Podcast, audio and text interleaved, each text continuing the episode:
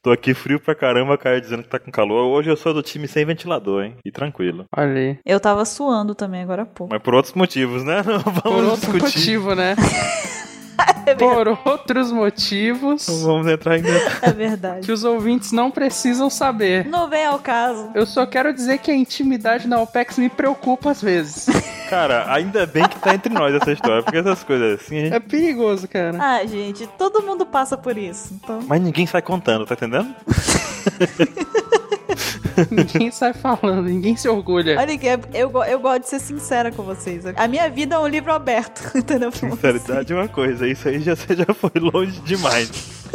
Olha, alguns capítulos eu não quero ler, não, viu? Tu pode. Deixa pra edição especial, aquelas tipo. É o databook, né? ani- Animais lendários e onde habitam. Como é que é o nome do novo livro do Harry Potter lá? É esse mesmo. Pois pronto. Deixa pra esse tipo de, de obra assim que eu não vou ler. Não é Animais Fantásticos? Animais Fantásticos. Cada um falou um título, 27? Cada um falou uma coisa. Os títulos estão ótimos hoje, eu tô muito bem. Foi o 27 que descobriu o título do cast 15 vezes, né? Pois é, né? Foi, mudou, mudou totalmente o título do cast, todas as vezes.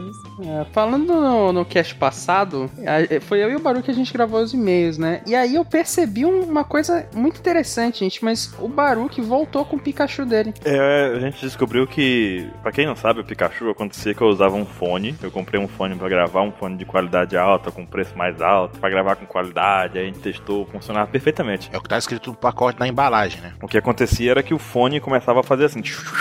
Não sei o que som fazia, porque eu não ouvia, mas. O Baruque virava um robô. Tinha raios na minha voz, cara. Tava, ficava um negócio bizarro. E aí o que, que eu tinha que fazer pra passar o raio? Reconectar o fone? Não. Eu só precisava me esfregar em alguma coisa, tipo, esfregar minha mão na parede, assim, aí encostar de novo e puf, passava tudo. Nu. Então por uns, uns vários assim, meses, tipo, sei lá, uns, uns 50 caches, uma frase que era padrão no cache que sempre era cortado, vocês nunca ouviram, mas era se esfrega, Baruque. Se esfrega, Baruque. Eu tava no meio do discurso, bem bonito, assim, falando uma coisa bem bonita, de repente. Pikachu, Baruque. A gente não ouviu nada. Pikachu, Pikachu, Pikachu. Aí eu, putz, me esfregava, me esfregava na parede, assim, as costas, às vezes. Aí encostava, assim, na, na, na mesa e, puf, passava, sabe? Aí um dia eu falei, vou trocar de fone porque eu não aguento mais me esfregar, né, cara? Tô cansado de ficar me esfregando aqui, no- esfregando aqui na mão na mesa, esfregando a mão na cadeira, esfregando a mão na parede, me esfregando na parede. Eu cansei. Vou comprar um fone novo.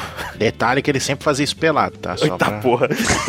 É, né? Olha, essas coisas que a gente não conta, entendeu? Que a gente não coloca nos livros. Ah, então é essas coisas que a gente não deve contar? Vou anotar aqui então. Anota aí, então. Não tinha entendido ainda. É, acho que você acabou de se complicar. Quer dizer que você estava pelada, Bruno. É, não foi muito bom você comentar isso, não. Não vamos discutir mais sobre isso. Foi esse tipo de coisa que ela comentou com a gente agora há pouco, tá? Foi, foi exatamente isso. Que ela fica se esfregando no muro O pelada. pessoal vai achar que eu tava falando que eu tava pelada, meu Deus. Mas não foi? Mas você tava. Você acabou de dizer que você se esfrega pelada no muro. Mas ela disse isso.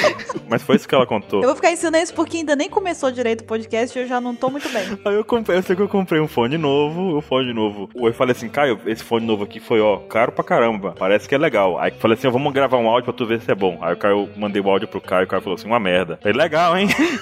Ó, acho que não tá legal, não. Aí eu fui mandei e-mail pra empresa, reclamei do fone, falei que queria meu dinheiro de volta, que eu comprei o fone pra gravar e o microfone não presta, que o fone é caro demais. Baruque falou assim: Eu trabalho com isso! Trabalho com isso. Mentira, nunca ganhamos um centavo pela Apex Cash. Mas ninguém precisa saber. Mas ninguém precisa saber. É, Essas são também coisas que você não precisa colocar no livro. Aí tem funcionário da empresa que você comprou o seu headset ouvindo o podcast Ah, e você vai se O lascar. cara vai falar assim: Filho da puta. Eu vou mandar o link pro cara, já pensou no chamada? Eu vou reabrir o chamado e mandar o link pra ele hoje, contando a história verdadeira. Mas é o que eu falei pra ele, né? Não, fone com um microfone que, que seja humano, preciso de um microfone legal. Eu comprei esse fone aqui pagando dinheiros altos. E aí ele foi e falou assim: não tem problema, manda o fone pra gente que a gente vai te mandar um outro fone que tem um microfone melhor, que é esse aqui que eu tô usando. Aí eles me mandaram um fone com o dobro do valor, né? Aí eu falei, pô, mesmo que ficar ruim, eu falei, Caio, se esse microfone tiver qualidade ruim, foda-se, eu vou ficar com ele. Porque ele é muito caro. Porque ele é maior o dobro do preço do outro, tá? É o dobro do preço do outro. Aí eu falei, não, não vou, não vou trocar, né, cara? Vou ficar com ele, eu compro outro microfone.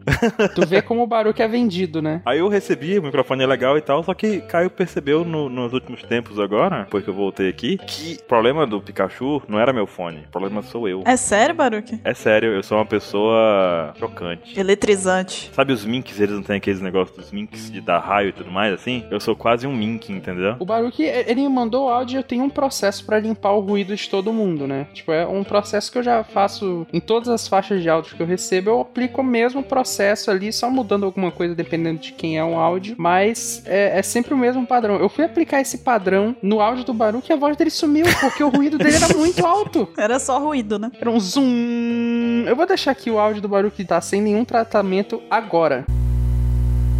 É, é- esse é o Zoom. Então, vocês estão ouvindo de verdade? Vocês estão ouvindo? Sim. Cara, eu não posso tocar no fone, eu não posso tocar em nada, tipo. Pra manter a qualidade, eu vou voltar a tratar o áudio do Baruque, porque vocês não merecem ouvir esse zoom o tempo todo. Gente, eu eu não posso tocar no fone, eu não posso tocar no. no- eu tenho que ficar, sei lá. Pode ser as roupas, né? Eu posso tirar também. Olha ele achando pretexto já pra poder arrancar a roupa. Baruque, você já chegou num ponto do podcast que você não precisa mais arranjar desculpa. Mas vai- Vai que, vai que pode ser, né? Sei lá. A, a barba, pode ser a barba, mas a barba eu não vou tirar. A barba, vocês vão ter que ficar com zoom, eu não vou tirar a barba. Inclusive, é, lembra que no Amigo Secreto Eu vi o que você fez aí, Baruque. Ó, inclusive, pra quem não lembra, é, eu mandei ano passado, foi ano passado, foi ano passado, naquele amigo secreto da OPEC que a gente não divulgou pra ninguém. a camisa que eu mandei pra, pra Bururu era o God Pikachu, não foi? Uhum. Sim. Acho que ninguém entendeu, mas a piada era tão interna porque era justamente isso: o fone Pikachu com Deus do Trovão, entendeu? Tipo, É porque eu não ia deixar, né, o- a- os ouvintes ouvindo de tempo em tempo, Baruque se esfrega. caramba. Te- teve dias que foi difícil a gravação, não foi? Eu sei que vocês. São poucas as pessoas fora da OPEX que conhecem o se esfrega Baruque. O Guaxinim, O cara, o Guaxa, Guaxinim o um Guaxa- dia o Guaxa é ficou... conhece. Por que você tá se esfregando? Eu falei, cara, espera só um pouquinho aqui. Ele falou, cara, mas é só ferramenta. Eu falei, não é. Não importa se eu tô ligando no computador, no notebook, se eu tô usando a tomada aterrada, se eu tô... Não importa. Aí surgiu uma piada que eu não vou nem comentar, galera, tá bom? Ah, agora tem que falar. Não, peraí, é. Agora não, tem vocês que não falar. lembram? Eu vou, eu vou, eu vou, eu vou me aproveitar dessa situação, vou mudar de assunto. Baruque é foda, né? Ele só. Ele, ele larga e deixa feder e vai embora. É, a vida é assim. Tá ótimo, tudo bem, Baruque. Muito bom. Muito amigo. Por isso que certas pessoas, né, evitam a presença do Baruque, não tem isso? Mas o 27 não vai vir hoje não aqui, né? N- Não, não. Não, Baruque, pode ficar Tá, tranquilo. beleza. Pode ficar tranquilo. Então a gente pode começar? Pode, pode. Ok. Pode. Deixa eu só olhar ali e ver se ele não tá olhando pela janela. Só confere, só. é. Cara, se ele surgir do nada... Ele tá, deve estar cuidando das gaivotas. Tá cuidando das gaivotas, é uma boa. Tá dando pão pras gaivotas lá. Deixa ele lá, deixa ele lá, dando, dando house pras gaivotas, cara. Tá dando, jogando house de pão pra elas. Cara, é cap- eu não duvido nada dele um dia ter alimentado gaivota com house. Pombo com house. Coitada das gaivotas. Toma aqui, toma aqui, pombinha. Aí o pombo, o pombo fica lá, engasga lá do lado dele. Ele, ah, que bonitinho. Sabe aquela propaganda do pombo abrindo o bico, abrindo o bico assim, saindo aquele ar refrescante, assim, congelando tudo, assim, sabe? refrescante de hálito puro. Ele transformou as gaivotas num articuno, é isso? Pronto. Aí, a gente sabe agora como que é criado o Articuno, né? Nada mais são do que as gaivotas do 27. Você pega uma gaivota e dá um house. Tá certo. Caramba, é assim que surge tudo no mundo, tá vendo? Então, vamos lá. Eita, saúde aí tá boa, hein? Tudo bom, gente? Tudo bom? Essa Então, pneumonia tá foda aí. Tuberculose tá. É isso que dá ficar fumando aí. Fumando. como assim? É assim que dá ficar Que fumando. gratuito isso. Olha, é gratuito foi o que tu falou no, no começo dessa conversa, quando chegou. Gente, eu tinha que avisar vocês porque que eu demorei. Eu ia falar o quê? Eu podia ter sido muito mais direta do que eu realmente fui, tá? Ouvinte, fiquem imaginando o que que foi, tá? Quero comentários. Sabendo que ela se esfrega pelada no muro também.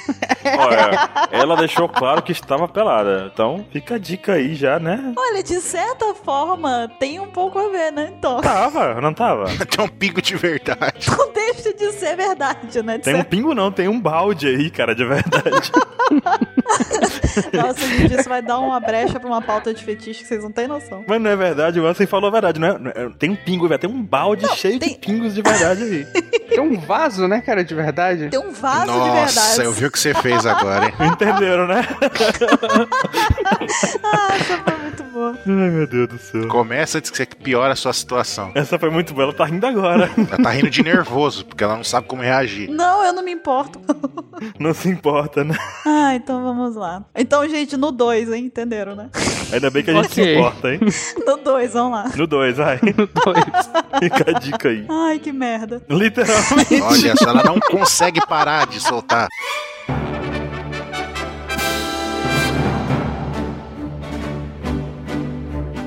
Olá, jovens! Bem-vindos a mais um OPEX Cash. Eu sou a Bururu e hoje eu estou aqui com o Ansem. Olá, pessoas. Eu tenho uma pergunta. Plata ou plomo? Depende, cebolinha. Eu, eu tenho uma pergunta pra, pra rebater a sua pergunta: o gato ou o Kiko? Os dois. Estou aqui também com o Baruque. E aí, pessoas, eu só queria deixar claro que eu tô agora considerado um Time Lord pela própria Bururu. Ah, eu entendi, hein? Demorou o quê? Uns, uns 10 segundos, mas eu entendi. Legal. Foi uma direta pra ela, uma direta pra ela. assim. Foi tão direta que acertou com os dois pés na minha cara aqui agora. Demorou 10 segundos de lag. É porque tem a distância, né? Você tá em São Paulo e tal, tem todo um tempo até chegar Ah, aqui. Tem todo um lagzinho aqui, um ping alto. E estou aqui também com o Mr. Caio. Olá, eu acho que a gente tá vendo aqui o começar de uma guerra civil na OPEX, viu? Só avisando. Eita porra. Escolham seus lados. Mas o 27 não veio, não, né? Não, não, Baruque. Não, Baruque, olha só, vem cá, segura minha mão. Relaxa, cara. 27 não está aqui. Tá tudo bem então, tá não bom. está aqui. Ele está viajando, tá bom? Ele foi pra Praia das Gaivotas, Porto das Gaivotas. Ponto das gaivotas. É verdade. É verdade. Ele foi pra Porto Verdade, das né? Gaivotas. Então fica tranquilo, não corre esse risco. Tá beleza então, tá tranquilo. Agora não vou encontrar com ele. Ele foi pra uma cidade que lembra Porto das Gaivotas. Na verdade, é uma cidade com, com pássaros, né? Exatamente. O nome. E aí ele ficou, pá, será que se eu for pra lá eu vou encontrar gaivotas? Diz Ó, ele falei. que ele ia tentar trazer no avião quando ele voltasse. Eu falei que ele ia arranjar um problema. Começou assim, né, cara? I- Ibama, né, e tal, ele vai... Não, eu falei com ele assim que é pra ele tentar, porque pelo menos uma história pra início de Apex Cash a gente vai ter, entendeu? Se ele não for preso, claro. Mais bizarro de tudo, ele só viaja pra portos. É. É, tem essa também, mas vamos deixar ele Bizarro. explicar isso. Deixa ele explicar isso um dia. E ele conta. Essa é mais uma das maluquices do 27. Pois então, vamos falar então de Tech Pix? Não, né? Vamos falar aqui do que realmente importa, vamos falar de One Piece. E essa semana a gente vai fazer aqui, vamos dar início a uma nova série de Opex Casts que são dedicados a toda a história de One Piece que já se passou até agora. Nós vamos pegar desde o comecinho e vamos comentar e levantar momentos importantes de arcos, né? De One Piece que já passaram. Mas antes de mais nada, nós vamos para a leitura dos nossos queridíssimos e-mails.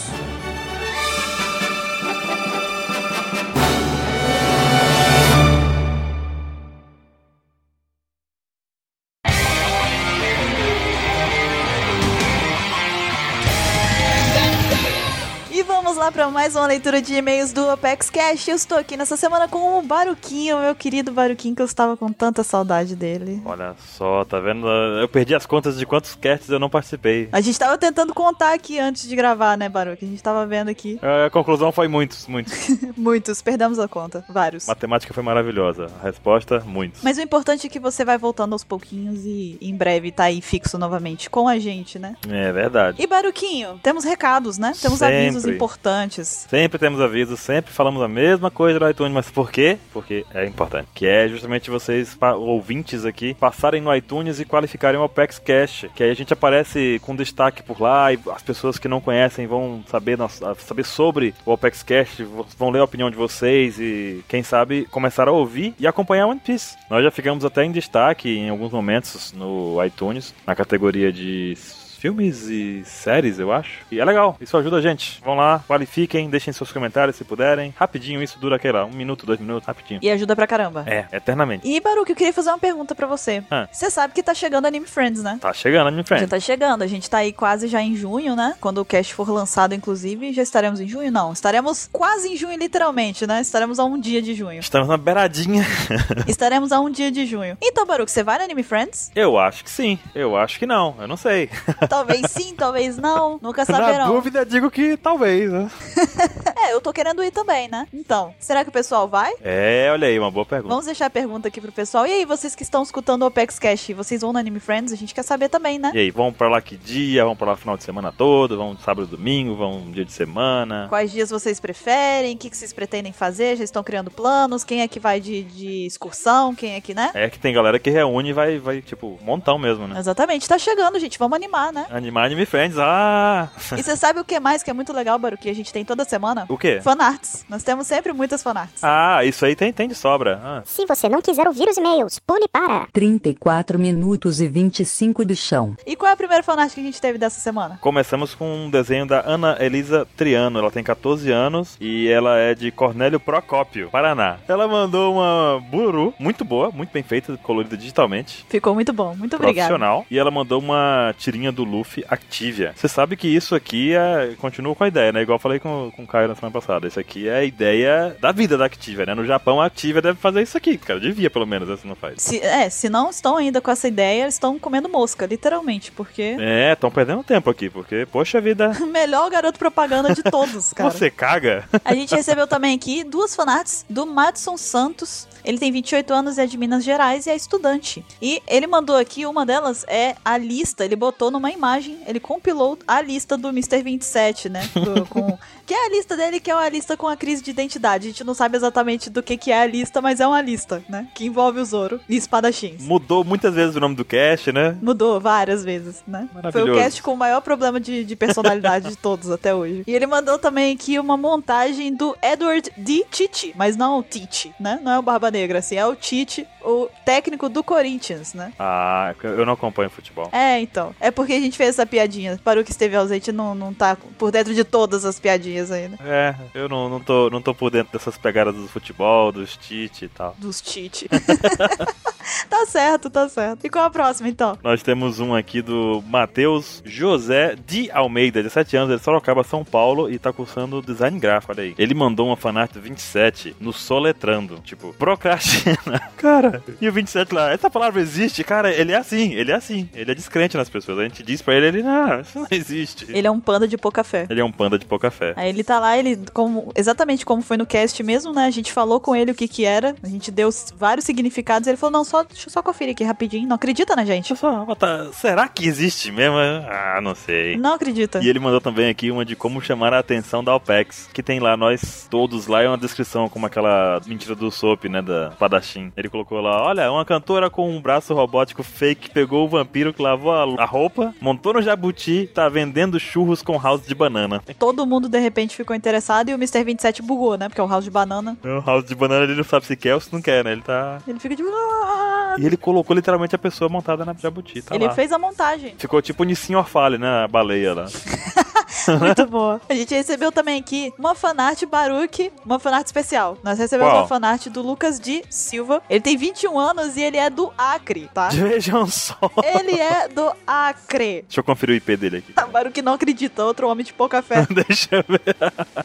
E ele tá cursando ciências biológicas. O mais impressionante disso é que o nosso querido Panda 27, né? Nosso querido Mr. 27, ele falou assim: ó, só falta gente do Acre, né? Porque ninguém participa do Acre, ninguém manda nada. Pois então, 27, você que tá escutando agora, né? Escute bem agora o que eu estou dizendo. Nós temos um participante do Acre. O mais engraçado é que ele colocou o dinossauro de quando a conexão falha, sabe? No Google Chrome. Quando você fica sem conexão. Foi uma referência, né? Olha aí, um easter egg. Ele botou aqui como que as pessoas imaginam que seja o Acre, né? E aí tá lá o, o dinossaurozinho do, do Chrome e o 27 ali falando e tal. E só na mente das pessoas é só isso que tem. Dinossauros, é claro. Enquanto isso, do lado de fora do Acre tá lá, né? O Mr. 27 falando, ah, eu queria saber por que, que os acrianos não mandam fanarts, né? Pois então, 27, tá aí. Tome na sua cara. Um acriano mandou. Um acriano mandou. Um acriano? essa- É, é acriano? Eu, sei lá, deve ser, né? O tá na fanart do próprio, da própria pessoa do Acre.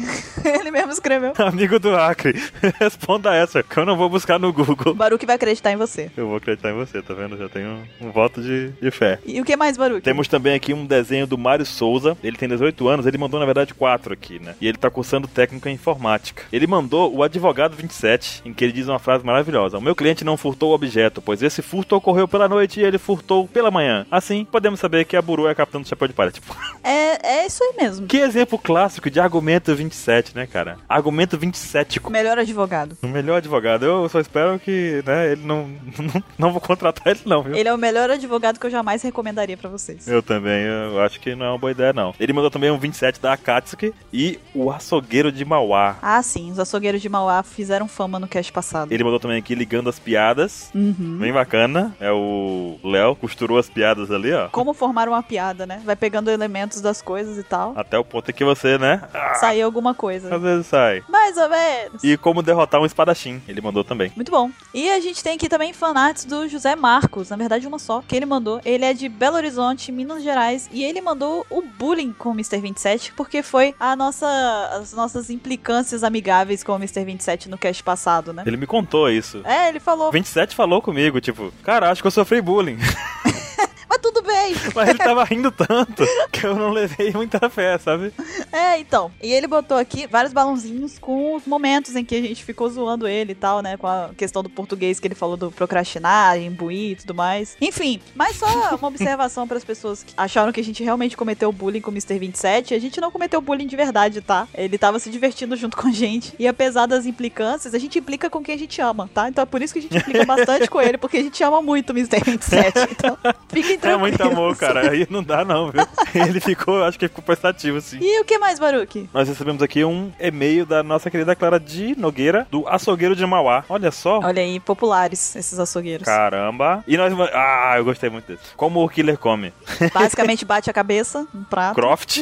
croft, e o que vier veio, né? E o que vier veio. Ele suga ela de algum jeito, pelo nariz. Ah, É quase um aspirador de pó, o garoto. Muito saudável, muito saudável. E a gente recebeu também aqui uma fanart da Dainara Medina, ela tem 17 anos, é de Parapuã, São Paulo, e ela fez um desenho da mente do 27, que foi a fanart que eu pedi incessantemente no cast passado, porque era aquele momento dos neurônios em que os neurônios do Mr. 27, eles mesmos não se entendem lá dentro, eles começam a brigar um com o outro, e no final das contas ele diz coisas do tipo, ah, porque ele não enxerga direito, Os olhos, vamos falar deles. fala do olho, fala do olho, e pega fogo, Aí o outro, e a pauta? É besteira. ele Ah, não, não segue pauta, não. improvisa. Aí o outro cantando lá no fundo, né? Como a Mugina. Cara, É o melhor cérebro de todos é esse. Ai, meu Deus do céu, cara. 27 é muito único. Ele é perfeito. Então, Baruque, qual mais a gente tem? Nós temos aqui também artes enviadas pelo Douglas Souza Vieira, ele tem 19 anos, é de Imperatriz Maranhão. Ele mandou uma, é, é nada mais nada menos, Bruno, a realidade. Hum, fale, Baruque. Eu estou assistindo Full Metal Alchemist e Full Metal Alchemist Brotherhood, aquele tipo, você está assistindo? Hum, não. É? Cara, a realidade é muito triste, a realidade é muito diferente, tá vendo? Agora, depois de semanas que Ansem cai e Brasilian caras recomendaram pra você, aí o que, que você faz? Pá! Olha só, você de todas as pessoas da, da OPEX, você é eu que vi Full menos Metal, pode eu me zoar. vi Full Metal, eu vi os dois Full Metal, os filmes e os especiais. Levou o quê? Nove anos, né? Porque três anos pro primeiro, três anos pro segundo, na- três anos pro especial. Naquele tempo eu via na hora que saía. E vem cá, você sabe que vai lançar agora filme, né? Parece um live action, alguma coisa. Fiquei sabendo que vai sair alguma coisa com, com Full Metal. Legal, você tá pronta pra assistir já, né? Não, eu tô te perguntando, mais três anos agora? Vou, vou assistir na hora que sair. Full Metal é especial, tem um espaço reservado no cantinho do coração. Ah, então tá bom, então. E ele mandou mais alguma, Baruque? Ele mandou também um resumo da Guerra Fria, Uhum. baseado no Capeleto, maravilhoso. Sim. E o Capeleto contando um evento histórico. E mandou também o Ansem Açougueiro. Que agora o Ansem já virou o açougueiro de Mauá, já. Aí eu pergunto, açougueiro é espadachim? Usa uma lâmina. Os de Mauá, sim. Só que eles são espadachins que cortam as coisas com os olhos. Tá maravilhoso. É uma definição perfeita. Eu vou até colocar no Wikipedia agora mesmo, só um minuto. Vai lá editar. Pode estar aqui. Enquanto isso, eu falo da próxima. Espadachim, pode ir. A próxima, na verdade, é um vídeo que a gente recebeu do Fábio Araújo de Oliveira. Ele fez uma montagem em um vídeo, que seria eu no rosto da Robin invocando o gigantesco mano. Só que tem uma surpresa. Eu não vou contar qual é. Vão descobrir qual é o gigantesco mano que tem nesse vídeo. Tá aí no link. Só, só vai lá, só vai lá, só vai assistir. Só digo que tem um mano aí. Vai lá e assiste, vai lá, vai lá. Mano, E qual foi a última, Baruque, que a gente recebeu essa semana? Olha, a última foi uma sequência de desenhos da Amanda. Ela tem 13 anos, é estudante. Ela fez uma tirinha, na verdade, é uma sequência de tirinhas de quatro partes envolvendo eu e o Mr. 27. E a tirinha começa da seguinte forma: eu estou lá falando, eu só queria um house. E aí aparece do nada, do nada, tá? Do nada, vem um dragão imenso com o Mr. 27 em cima. Ai, ai, Fazendo ai rindo, porque eu acho que eu invoquei ele com com a palavra house, né? E aí, tipo, eu estou em cima de algum pássaro que foi feito pelo Kanjuro, pelo que eu estou vendo ali, que tá escrito foi o Kanjuro que me criou. Não, uma gaivota deve ser, né? Não sei, é- é uma gaivota, pássaro, pelicano, uma fusão aí das coisas. E aí o Mr. 27 aparece na parte 3 dessa, dessa tirinha falando os House são todos meus, com aquela carinha fofa, né? Que ele não tem, mas é uma carinha fofa. E você é muito amistosa, concorda, prefiro bacon. Aí eu chego no final, tudo bem, prefiro bacon. Tô com a faixinha lá, bacon. E pronto, resolveu o problema. problema. É por isso que eu e o Mr. 27 a gente se dá bem, sabe? Vocês não dividem comida, né? O house é dele, o bacon é meu, ninguém se mistura e tá tudo bem. É, tá tudo bem, eu entendo. Pois então, vamos agora para os e-mails que a gente recebeu essa semana. E qual é o primeiro e-mail que a gente tem aqui, Baruki? Primeiro e-mail do nosso amigo Lucas Oliveira. Ele começa assim, ó. Olá, pessoal do OPEX. Meu nome é Lucas Oliveira, tenho 26 anos, sou fiscal de linha em uma empresa de ônibus de São Paulo, São Paulo. Primeira vez que mando um e-mail, espero que tenha a sorte de ser lido. Teve a sorte, olha aí. Eu gosto muito desse trabalho de vocês, sempre trazem ótimos temas. Meus favoritos até hoje foram os das pedras, o que é One Piece e o Mamilos, a função dos Mugiwara. Foi muito bom esse mesmo. Foi só pela treta, no fim das contas, né? Parece que saiu da cabeça do 27, aquele cast. né? Tipo, Perfeitamente. Ouvi eles mais de cinco vezes e sobre esse cast, assim que vi o título, sabia que seria um ótimo tema. Porém, mal consegui ouvir devido ao microfone do Mr. 27. Eu ouço geralmente no ônibus, porém, mesmo com o volume no máximo, estava impossível entender o que ele falava. Além de que, boa parte do cast foi para chamar a atenção do mesmo pelos outros membros participantes. Mr. 27, ele começa aqui uma conversa franca com o 27. Uhum. Sou seu fã, gosto de suas teorias, mas acho que deveria, antes de tudo, arrumar isso. Sei que não é obrigado a agradar ninguém, mas está faltando um pouco de qualidade nisso. Acredito que não só eu tive esses problemas, e espero que sejam arrumados no próximo cast. No mais, é isso, continuei sempre fazendo minha terça-feira e minha vida melhor. Um grande abraço a todos, em especial ao Baru, que deseja melhor sua irmã, e um beijo para a Bururu. Muito obrigado, ela está melhorando todos os dias um pouquinho e tá indo tudo bem. Uhum. Sobre isso, olha só, o Caio é um cara muito chato. Um abraço, Caio. Quando- valeu, Caio. Valeu, falou. É Um isso. abraço, Caio. É isso a resposta, mentira. É, Lucas, Caio é um cara muito chato. Caio, o editor, é um cara muito chato quanto à questão de qualidade. E todos nós, pra participar, criamos essa regra e ela é respeitada sempre quanto à qualidade dos microfones, né? A gente tem que ter microfones de qualidade, tem que ter tudo organizado, tem que ter tal, tal, tudo mais, pra poder participar do cast, pra poder dar a melhor qualidade de áudio pros nossos ouvintes. O que acontece é que nesse cast em especial, o 27 tem um microfone com qualidade, ele estava usando o microfone com qualidade, só que aconteceu o seguinte: o programa de gravação capturou o microfone da webcam dele. Que Uhum. maravilha, hein? Que maravilha. Olha aí, mas que bela merda. É. e aí ele tava falando com o pessoal com um microfone de alta qualidade e tava gravando com o microfone do webcam. O que aconteceu? Foi isso que aconteceu. Uhum. E aí, como o resultado do cast ficou legal e ficou do tipo que não dava pra repetir, optamos por manter o áudio dele e Caio fez o melhor possível pra tratar a qualidade, sabe? Acredite, tava pior. Acredite, tava pior do que você ouviu. Mas é porque, né, o 27, pra vocês terem ideia, ele usa o microfone sem fio, porque ele não consegue ficar parado enquanto grava o cast. Ele grava andando. Ele grava andando no quarto, é sério. Ele grava, ele grava em movimento. Então, de vez em quando a webcam dele tava parada, de vez em quando ele se afastava, o áudio ficava ruim, de vez em quando ele tava andando próximo, o áudio ficava bom. E esse é o 27. Mas ó, teve gente fa- querendo abrir Patreon pra poder, tipo, ajudar com o microfone, teve gente reclamando do áudio. Muitas coisas aconteceram, mas na verdade isso não vai acontecer mais. Criamos uma solução, puxamos o cabo USB da webcam dele, Sim. então isso não deve acontecer de novo. Eu já escondi a webcam dele. Por favor, eu já, né, já puxei da- do computador. Agora esconde isso e faz nunca mais voltar. Mas a gente agradece as pessoas que se preocuparam em, em querer ajudar e tudo mais, né? Foi bem bacana. O pessoal Foi bacana. percebeu que, que aconteceu uma situação atípica e se disponibilizaram a ajudar e tudo mais. Mas fiquem tranquilos. Foi uma, um caso excepcional que a gente não queria deixar de lançar um. A gente não queria deixar de lançar um podcast tão legal quanto foi esse por causa disso. não tinha como gravar aquele cast de novo. Não tinha como procrastinar por esse cast, entendeu? Tipo, Sim, não tinha. Procrastinar. Não tinha, não tinha. Aí a gente, né? O Caio teve que tentar imbuir o cast com boa edição. e aí o 27 acabou sofrendo bullying. Pronto, definição do cast. Encerrou, pronto. Acho que a gente pode ir até pro próximo. E o próximo e-mail que a gente recebeu aqui foi enviado pelo Yuri Saraiva. Ele disse o seguinte: Olá, galera da OPEX. Meu nome é Yuri Saraiva, tenho 28 anos, moro em Brasília, serei um futuro engenheiro civil e minha prime- é a minha primeira participação. Primeiramente, gostaria de parabenizar pelo trabalho. Vocês preenchem uma lacuna do Oda em nossos corações, pois já acompanho o mangá há 9 anos e nunca vou me acostumar com apenas um mangá por semana. Acho o Oda muito preguiçoso, pois se a Globo Caramba. faz um episódio de novela por dia, porque o Oda não pode fazer dois mangás por semana, né? Baruque. Caramba, caramba. Agora, agora ele ficou pesado. Não diga isso, jovem. Não diga isso. Não é tão fácil assim. Oda, Oda é um rapaz trabalhador, ele tem uma equipe, ele trabalha todos os dias, ele nem dorme de noite, ele nem se alimenta, ele, ele fuma, ele já, já se deu mal por fumar. Ele deve ser um cara muito estressado, talvez, sabe? Tipo, Muito cansado. E deve ser um cara muito deve ser um cansado. cara que. Aquele cara que dá uma pausa assim, vou ali. Ele é um cara que tem todo o dinheiro do mundo, todas as riquezas do mundo, tudo do mundo, e não pode gastar, não pode fazer nada com isso, cara. Só não tem tempo pra gastar. Porque ele tá trabalhando com One Piece. Imagina uma novela da Globo com 11 anos de duração. Tipo, nem Carrossel tem isso. Talvez tenha Carrossel, né? É, então. E é do SBT também, né? Então, Tá tudo errado, Tom tá Barulho. tudo errado. Então não vale. Deixa pra lá então. Vamos continuar aqui então. E ele segue dizendo aqui: Geralmente eu escuto o cast no domingo quando estou jogando PlayStation 3. Eu gosto de fazer duas coisas ao mesmo tempo. Mas quando eu vi o tema do cast, não pude esperar para o domingo. Sim, compartilho a mesma simpatia do Mr. 27 pelo Zoro. Sim, sou fanboy do Zoro. E sim, quero Zoro e Robin. Como assim, cara? No meio do nada ele enfiou um casal aqui. É nóis, mano.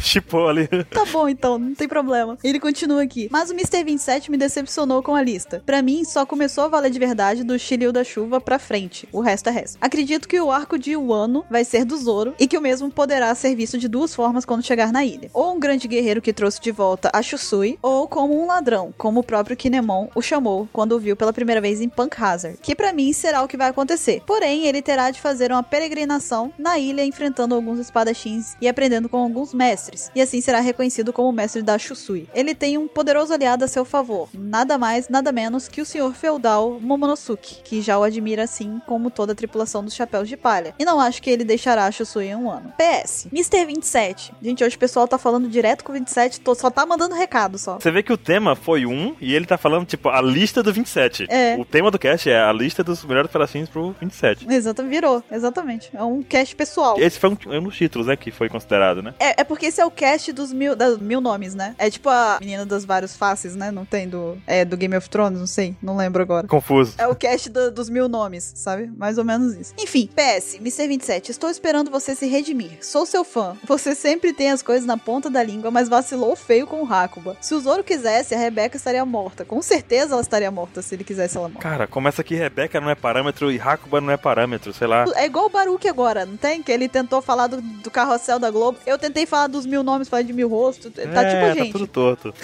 Eu tava até comentando com, a- com você mesmo agora há pouco, né? A gente tava comentando aqui que a Robin segurou o Hakuba e acabou com ele, por exemplo. Hum, sei lá, é. É confuso. A Robin aplicou uns jiu-jitsu lá nele. Sim, sim. Bom, PS2. O Zoro é, sem nenhuma dúvida, o segundo em comando dos Mugiwara. Posso explicar, mas vou deixar para o próximo e-mail. Guarda essa teoria pro seu cast ouvindo pedrinhas. Grava por áudio e manda pra gente na época que a gente for fazer o próximo, hein? Muito bom, Baruque, bem lembrado. Teorias malucas vai ser maravilhoso no dia. PS3. Já falei para minha esposa que o nome do nosso filho será Zoro. Hahaha, até mais. Eu acho que alguém vai, né, separar.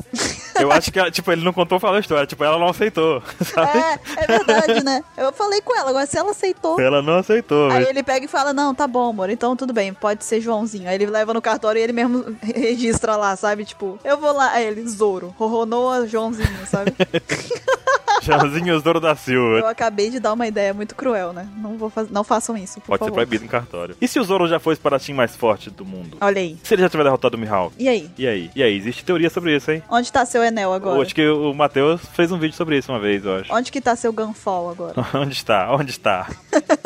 e Baruque, qual é a pergunta que a gente tem nessa semana? Temos uma pergunta do Jean Luca Sobreiro. E ele começa assim, ó. Oi, me chamo Jean Luca e gostaria de saber quem fundou a Alpex. Rapaz, essa pergunta é muito boa. A Alpex foi fundada em 2006, eu acho. E ela foi fundada pelo Jajá, que na época existia uma, uma liga de sites de animes, tipo Naruto X, Bleach X, One Piece X, era, One Piece era apenas um dos sites, sabe? E o que aconteceu foi que essa liga, ela se desfez com o tempo. Alguns sites foram parando de ser continuado, a equipe foi... Como a maioria- muitos sites acontecem, né? Sites vão... Pessoas vão perdendo energia com o site, sei lá. Acontece, normal. Você começa um projeto e, de repente, você não tá mais afim de fazer ele, né? Uhum. E aconteceu a mesma coisa com a Apex. A liga mudou de nome, ficou Liga United. Inclusive, tem alguns sites da liga ainda, acho que Notícias United fazia parte da liga, nessa nova liga. Era pra que a Apex se chamasse One Piece United. Só que, tipo, o que aconteceu foi que os membros mais ativos da Apex, que na época acho que era eu, o SGV e o próprio 27, e o Ayora de Leão, peraí, é, acho que era isso. Decidimos, tipo, manter o nome One Piece X, OPEX. O pessoal que não tava mais querendo fazer parte do projeto foi saindo no- naturalmente e a gente foi ficando. E aí estamos aí, até hoje. É isso aí. E é nóis. Isso foi em 2000 e... Foi um ano aí, foi um ano aí. Enquanto o Baruque se decide, eu vou dando os nossos recadinhos finais. Vai pensando aí, Baruque, vai fazendo os cálculos.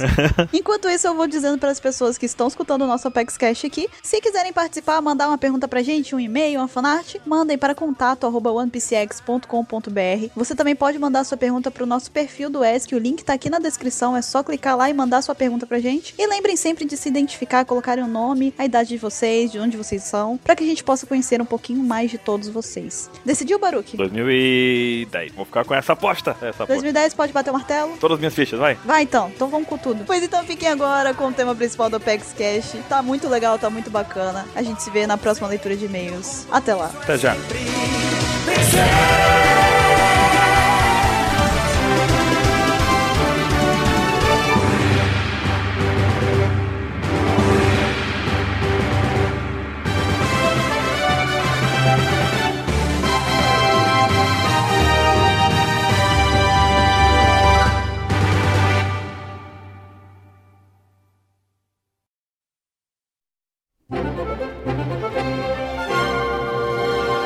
E Estamos de volta com o tema principal do Apex Cash e vamos falar aqui do comecinho de One Piece. A gente vai pegar aqui a parte inicial do East Blue. Nós vamos pegar a parte em que Luffy começa as suas- suas aventuras, né? Desde o capítulo 1 do mangá. E a gente vai até o finalzinho do arco do Bug. Isso daí então vai dar em torno de 21 capítulos. Pra quem quiser acompanhar, se quiser ir abrir o site da One Piece X, esse site maravilhoso, né? Que tem vários capítulos de One Piece, todos traduzidos com muito amor e carinho. Abram eles aí e acompanhem conforme vocês escutarem a gente falando aqui. Tem vários, 827. Eu ia falar pro pessoal puxar o mangá do bolso, mas acho que não cabe no bolso de todo mundo, né?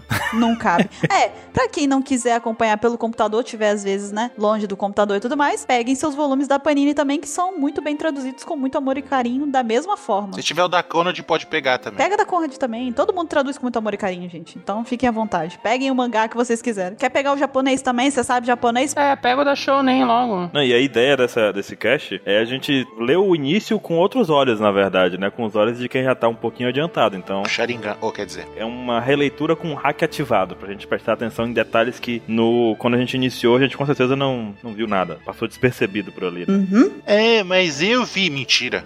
Mentira! Mas eu já sabia, mentira também. Não sabia, não. Vai embora daqui agora, seu mentiroso. Safado. Ansem tá gratuito. Ansem tá gratuito. Ansem, calma. Calma, Você tá solto hoje. calma. Calma, Ansem, respira aí. Dá uma respirada. Pois muito bem, então. Vamos começar. Ansem, você que está exaltado. Vamos começar, então, com a aventura de One Piece. Tudo começou Há um Há tempo muito tempo atrás, atrás, na né, Ilha do na Sol. Ilha Ilha do Sol. Puta merda, cara. A gente já sabe disso, né? Já é uma. Tá garantido isso. Não dá, essa frase não pode ser dita, ela é proibida. É, automaticamente puxa a música, você tá entendendo? Então, no capítulo 1, Romance Down, né? Que é, e aí sempre eles colocam o subtítulo, né, o alvorecer das aventuras, né? O início das aventuras. Que vemos no mangá, pelo menos, né? O Luffy ali, né? pi- pi- Pititinho ali, pequenininho, né? Com a faquinha na mão. ele falando, não, eu vou mostrar que eu sou adulto, não sei o que. Todo mundo dando um bando de piratas que até então a gente não sabe quem que é. Dando risada dele, ah, você não é nada, não sei o que, não sei o que. Eu quero- eu tenho até a cicatriz. Ele pega a faca e enfia embaixo, um pouco abaixo do olho ali, na bochecha ali. E é assim que ele ganha a sua cicatriz, que isso não conta no anime, olha só que É. coisa. Exatamente. Não conta no anime. A cena não é mostrada no anime. A cena não é mostrada, mas a gente logo de cara no anime a gente já vê ele com a cicatriz grande, já com a cicatriz, né? Exato. Logo de cara não, né? Alguns episódios depois. Não, no anime a gente já vê ele com a cicatriz grande. Não, não. Ele não tá com a cicatriz no primeiro episódio? Mas não mostra essa parte que eu tô falando, é só vai mostrar isso depois. Não, não, não, mas já mostra ele com a cicatriz já, entendeu? Essa parte não mostra. Muita gente se pergunta por que, que ele tá com aquela cicatriz logo no começo, mas aí a resposta já tá logo nas primeiras páginas do primeiro capítulo. É, a gente tem que lembrar também que tem uma diferença gigantesca entre o mangá e o episódio, que o mangá, ele começa contando o passado do Luffy e todo aquele arco com o Shanks, que a gente vai discutir um pouquinho mais pra frente, né, e tal, enquanto a gente tá passando pelo primeiro mangá. Mas o anime, ele começa no episódio 1, já mostrando o Nami, já mostrando a Alvida, já mostrando o Luffy dando seus primeiros... prime- as primeiras lutas dele ali, conhecendo o Kobe e tal, Ele derrota um cara com um gancho acordando. Ele, ah, que sono gostoso. Aí Derruba o maluco. Sim. Isso, isso aí. É. Derruba dois. Na verdade, eles inverteram, né? Tipo, eles pegaram a parte da frente e trocaram com a, com a do Shanks e tal. Acho que talvez porque esse primeiro capítulo não seja assim tão interessante pra começar de fato, né? Como não? A gente vê o Ben Beck, uma apagando cigarro no olho do maluco? Não, é engraçado, porque eu vejo muito mais interessante assim. Mas aí que tá, é porque no primeiro capítulo, que, que no primeiro episódio, ele mostra o Luffy acordando do barril. Tipo, o Luffy tá dentro de um barril, o Kobe encontra e ele desperta do barril. E você já tem, dá de cara com o protagonista logo de. em ação, né? A gente já começa com uma ação no, no anime. Uma rápida ação, na verdade, né? E no mangá não, é ele criancinha e tal. É. É, é legalzinho que também, já que você tá falando comparação, a primeira página do mangá é, é um pedacinho da abertura do anime. Que é aquela parte que o narrador fala do Gold Roger, que ele morreu, bababá, e ele falou. Você quer o meu tesouro? É, eu falou, você quer o Kiko? Vai buscar, eu deixei lá na vila. Não, mas então, e, e uma coisa que o pessoal gosta de querer apontar, e é maluco, porque tá errado. Calma. Ele tá gratuito. Não, não tô agredindo, não, não tô agredindo. Não, ele deu um soco na cara, eu não estou agredindo. Não estou agredindo, pá! Foi um movimento involuntário. Quando eu começar a agredir, pá, pá. Quando eu começar a agredir, pá, pá, pá. Dando porrada, né? Ele tá gratuito, tem uns três cash já, pode observar. Ah, é? Chutou Sim. balde já. Não, na verdade tem mais. É. então, que você foi enganado pela Toei, né? Porque mostra quando o Gold Roger fala lá do tesouro. No anime, um cara pergunta e aí o Gold Roger fala do tesouro dele. No mangá não tem isso, ele fala por si mesmo. Então, não, a Era dos Piratas não aconteceu por causa do cara Hano, aconteceu pro próprio Gold Roger. O Então, Roger quis falar antes da execução. Foram realmente as últimas palavras dele, né? sim. Uhum. Não foi um cara, ei, cadê seu tesouro? Você caiu no filler. Então, e uma coisa que a gente repara também, no próprio mangá o Oda comenta, que tem um erro ali que passou por ele, pelos revisores, depois por ele de novo. Qual erro? na Shueisha lá, passou também, tudo. Que é na Jolly do Shanks. Várias vezes mostra ela e ela não tem a cicatriz desenhada. Hum. É verdade, é verdade. É verdade, eles corrigiram na versão. na outra versão, né? Na colorida já tem. Não, na colorida também não tem. Na, quando você olha na bandeira do navio dele, logo no início da página ali, na 6, não tem também. Maravilha. Aí o Oda até comenta assim, ó, ah não, é, foi um deslize, não sei o que, mas vamos fazer assim, ó, peguem a sua régua e que façam três risquinhos, aí ele ensina a fazer assim, é muito bom, pra fazer a- na- nas Jolly. O Oda consegue ser foda até quando ele erra, né? Aham, ele já é dando a de maluca ali, já logo de cara, logo no comecinho. Um ponto interessante que eu peguei desse capítulo foi que tem uma cena em que o Luffy quer. O Luffy inicia querendo entrar na tripulação. Ele quer entrar no bando do Shanks, ele quer ser um pirata e tal, tal. Acha o Shanks fodão, acha o Shanks incrível, né? E aí ele fala isso e o. Bem back, ben man. Beckman. É, o Yasop, na verdade, né? É, mas tem o Ben Beckman também. Bem Beckman imediato. O imediato. O imediato do bando, era o que eu queria falar, não era atirador, era o imediato. Ele- o Ben Beckman é praticamente um espadachim que luta com mosquete, né? Ixi, É, ele dá porrada com o mosquete, né? Tá, tá ligado que.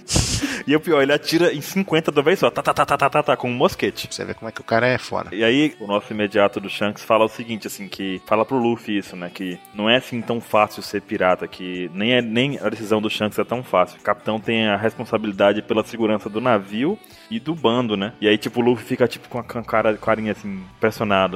Pô, é verdade. Não tinha pensado, talvez, nesse tipo de coisa, né? Que ele, como capitão, tem que pensar na segurança do bando e no do navio. E aí o Luffy leva isso depois adiante, nessa questão da segurança. Ele cuida sempre da segurança. Sim, sim, não. Muitas coisas que o, que o Shanks ensina pra ele ali, ele leva até agora. Tem uma coisa legal também, logo desse começo aí, quando o Luffy tá conversando com o Shanks, logo bem no começo mesmo, ali, quando, nas primeiras cenas que eles estão nos ba- no, bar e tal, que o, o Luffy chega pra ele e fala que ele é um bom lutador e tal, né, que, ele- que o, o Shanks fica chamando ele de âncora, né, tipo, você vai ser uma âncora, você só, serve- você é um peso, né, só, só vai fazer a gente afundar. Aí ele fala, não, eu sou um bom lutador, eu estive treinando. Aí ele fala, meu soco é tão forte quanto uma pistola. Tipo, ele fala isso antes dele comer a gomo gomo, entendeu? Aí eu acho legal, porque, tipo, ele faz a referenciazinha já ao a- ao ataque dele, né? O pistol, né? Tipo, ele já fala que o soco dele é forte como uma pistola. É, mostra ele fazendo uma posezinha que é a pose do pistol, né? Uhum. E aparece uma pistolazinha desenhada no fundo, assim, ele imaginando como é que ia ser o golpe dele. Uma pistola. É, aí a gente vê que depois que ele comeu a gomo gomo, ele aproveitou, né? Essa própria referência dele. Ele realmente acredita que o soco dele é forte como uma pistola. É, com uma pistola, é verdade. E, o- e legal que o bandido da montanha que aparece fala assim: Eu sou muito perigoso, já matei 56 pessoas. 56 é Gomu. Sim, é outra referência. O... Aí a gente fica na época assim, a gente não entende, né? Quantos milhões? Ele matou 56, ele valia 8 milhões. Uau, 8 milhões. Cê é bichão mesmo, hein? Uau, que incrível, hein? Caralho, é bichão, cara, hein? Cê é bichão mesmo, hein, cara? Então, mas agora que a gente já viu bastante coisa, né? Aí eu venho a pergunta, né, usando hack, né? O Rikuma, que era um bandido, líder dos bandidos da montanha, ele era o antigo líder do bando, que a Dandan era líder, ou era dois bandos da mon- de bandidos da montanha diferente? Tandan. Tá dando. Dadan, foda-se! Dandan, É perna alta. dandan, perna alta, Big Moon. Em terra de Big Moon e High Leg, Dandan é aceitável. É o Kleber Dandan. Olha o que Caio pensou. Olha o que Caio pensou. Kleber Dandan. Não é o Bambam? Ele tem a Maria Eugênia, né? Carrega. Meu Deus do céu. Exatamente. Cara, você perguntando isso, assim, é... aparece que quando ele foi comido, né? A Dadan tomou conta. Tá, mas será que eles eram do mesmo bando? Ele foi comido, cara. Essa frase foi muito boa. Ele foi. Ele foi deglutido. Ficou melhor? Olha o sentido bíblico. Foi no sentido. Eu não sei que Bíblia você tá lendo, cara. Mas pode ser perigoso esse negócio de sentido bíblico. Mas sim, quando ele se foi, quando ele morreu, ele talvez tenha aberto o mesmo bando e a Dadan virou a chefe. O que que você acha? É, então, porque eu- eles eram, tipo, escrotão, né? E quando a Dadan virou líder, tipo, eles deixaram de ser escrotos. Eles continuam sendo bandidos, continuam roubando, só que eles não matam as pessoas, não, fa- não acontece isso, né? Tanto que o Garp confia nela, né? Não é verdade. Exatamente. E um ponto interessante que a gente tem aí sobre esse, as dif- normalmente as diferenças do mangá pro anime é como foi feito a, a cena do Luffy comendo a Gomu Gomu, né? Porque tem uma Putz. disparidade gigantesca do Sim. anime pro mangá. É verdade. é Né? Porque verdade. no anime é, a, a gente tem aquela cena do Higuma lá chegando e destruindo o bar e tal, ele joga bebida no Shanks lá, o saque. E aí o, o- o Luffy fica com raiva, tipo assim, de ah, vocês são covardes, não sei o que, vocês não, não lutaram com ele. Ele vai de birra e come a, a como Gomu, né? Tanto é que o, o Shanks olha assim, ah, tá comendo tudo, né, Luffy? Tipo, como se fosse uma criança, assim, né? Tá comendo bem, né? E aí ele toma aquele susto, né, e tal, olha, ele tá comendo a Gomu Gomu, aí ele, tipo, ele agarra o Luffy pelas pernas, assim, de cabeça pra baixo, meio que em- cospe, cospe, e aí o, o Luffy... Estica a perna dele, né? Também. é. Exatamente, é. No mangá, É totalmente diferente, né? Eles estão conversando outras coisas. o Riguma chega, o Luffy tava comendo carne. Tipo, durante toda a cena do Riguma, o Luffy já tá comendo a Akuma no Mi. É, já tava comendo. Não, ele- é, enquanto quando o Riguma chega, ele começa a comer Akuma no Mi sem, tipo, a, a luta acontecendo com o Shanks, o Riguma tá apresentando e o Luffy comendo. Exatamente. E ele não sentiu o gosto de merda, cara. Aí temos um problema, né? É, ele não fez nem careta, né? Na verdade, ele até fala depois. Ele diz: Ah, eu achei que era sobremesa, mas não tinha um gosto bom, entendeu? Mas, tipo, ele de gosto ruim pra não ter gosto bom, pra mim tem uma diferença. Não, mas tem uma diferença também de personagem, que é o Luffy, né? A gente sabe que o Luffy é glutão, tipo, ele gosta de comer. A gente vê até nos capítulos atuais agora que ele comeu aquele peixe lá que era envenenado, os negócios lá, enfim, ele come. E falou que era maravilhoso. E achou uma delícia. E pra ele é uma delícia. O Luffy simplesmente ele não, ele não tem paladar pra coisa ruim. Justamente isso, ele simplesmente ignorou o sabor. Ele não reclamou do negócio. Ele, ele comeu de sobremesa e não reclamou do sabor de merda. Tipo, Então, não, e depois que aí o Shanks tá caído lá, né, tudo molhado lá com o saque, quando depois da confusão toda, aí o Shanks tá caído lá, ele começa a brigar com o Shanks, né, não, por que, que você deixou, não sei o que, não sei o que, Aí ele pega e dá risada, fala não sei o que, ele vai tentar explicar pro Luffy, Luffy, eu não quero saber, você é um covarde, medroso, não sei o que, aí ele tá saindo fora, aí o Shanks, não, pera aí, deixa eu te explicar, e segura a mão dele, Uhum. aí ele continua andando e a mão vai esticando, assim, né,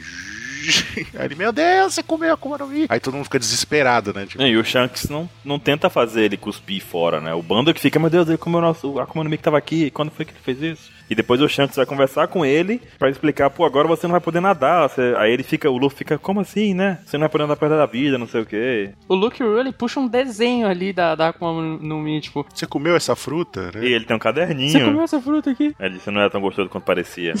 não era tão gostoso quanto parecia. Mas eu, eu fico com a opinião da Bururu nessa porque de ela entende, né? É, pois é, por isso que eu falei, né? Depois eu que tô fazendo ataques gratuitos. Eu não vi nem chegando essa, cara.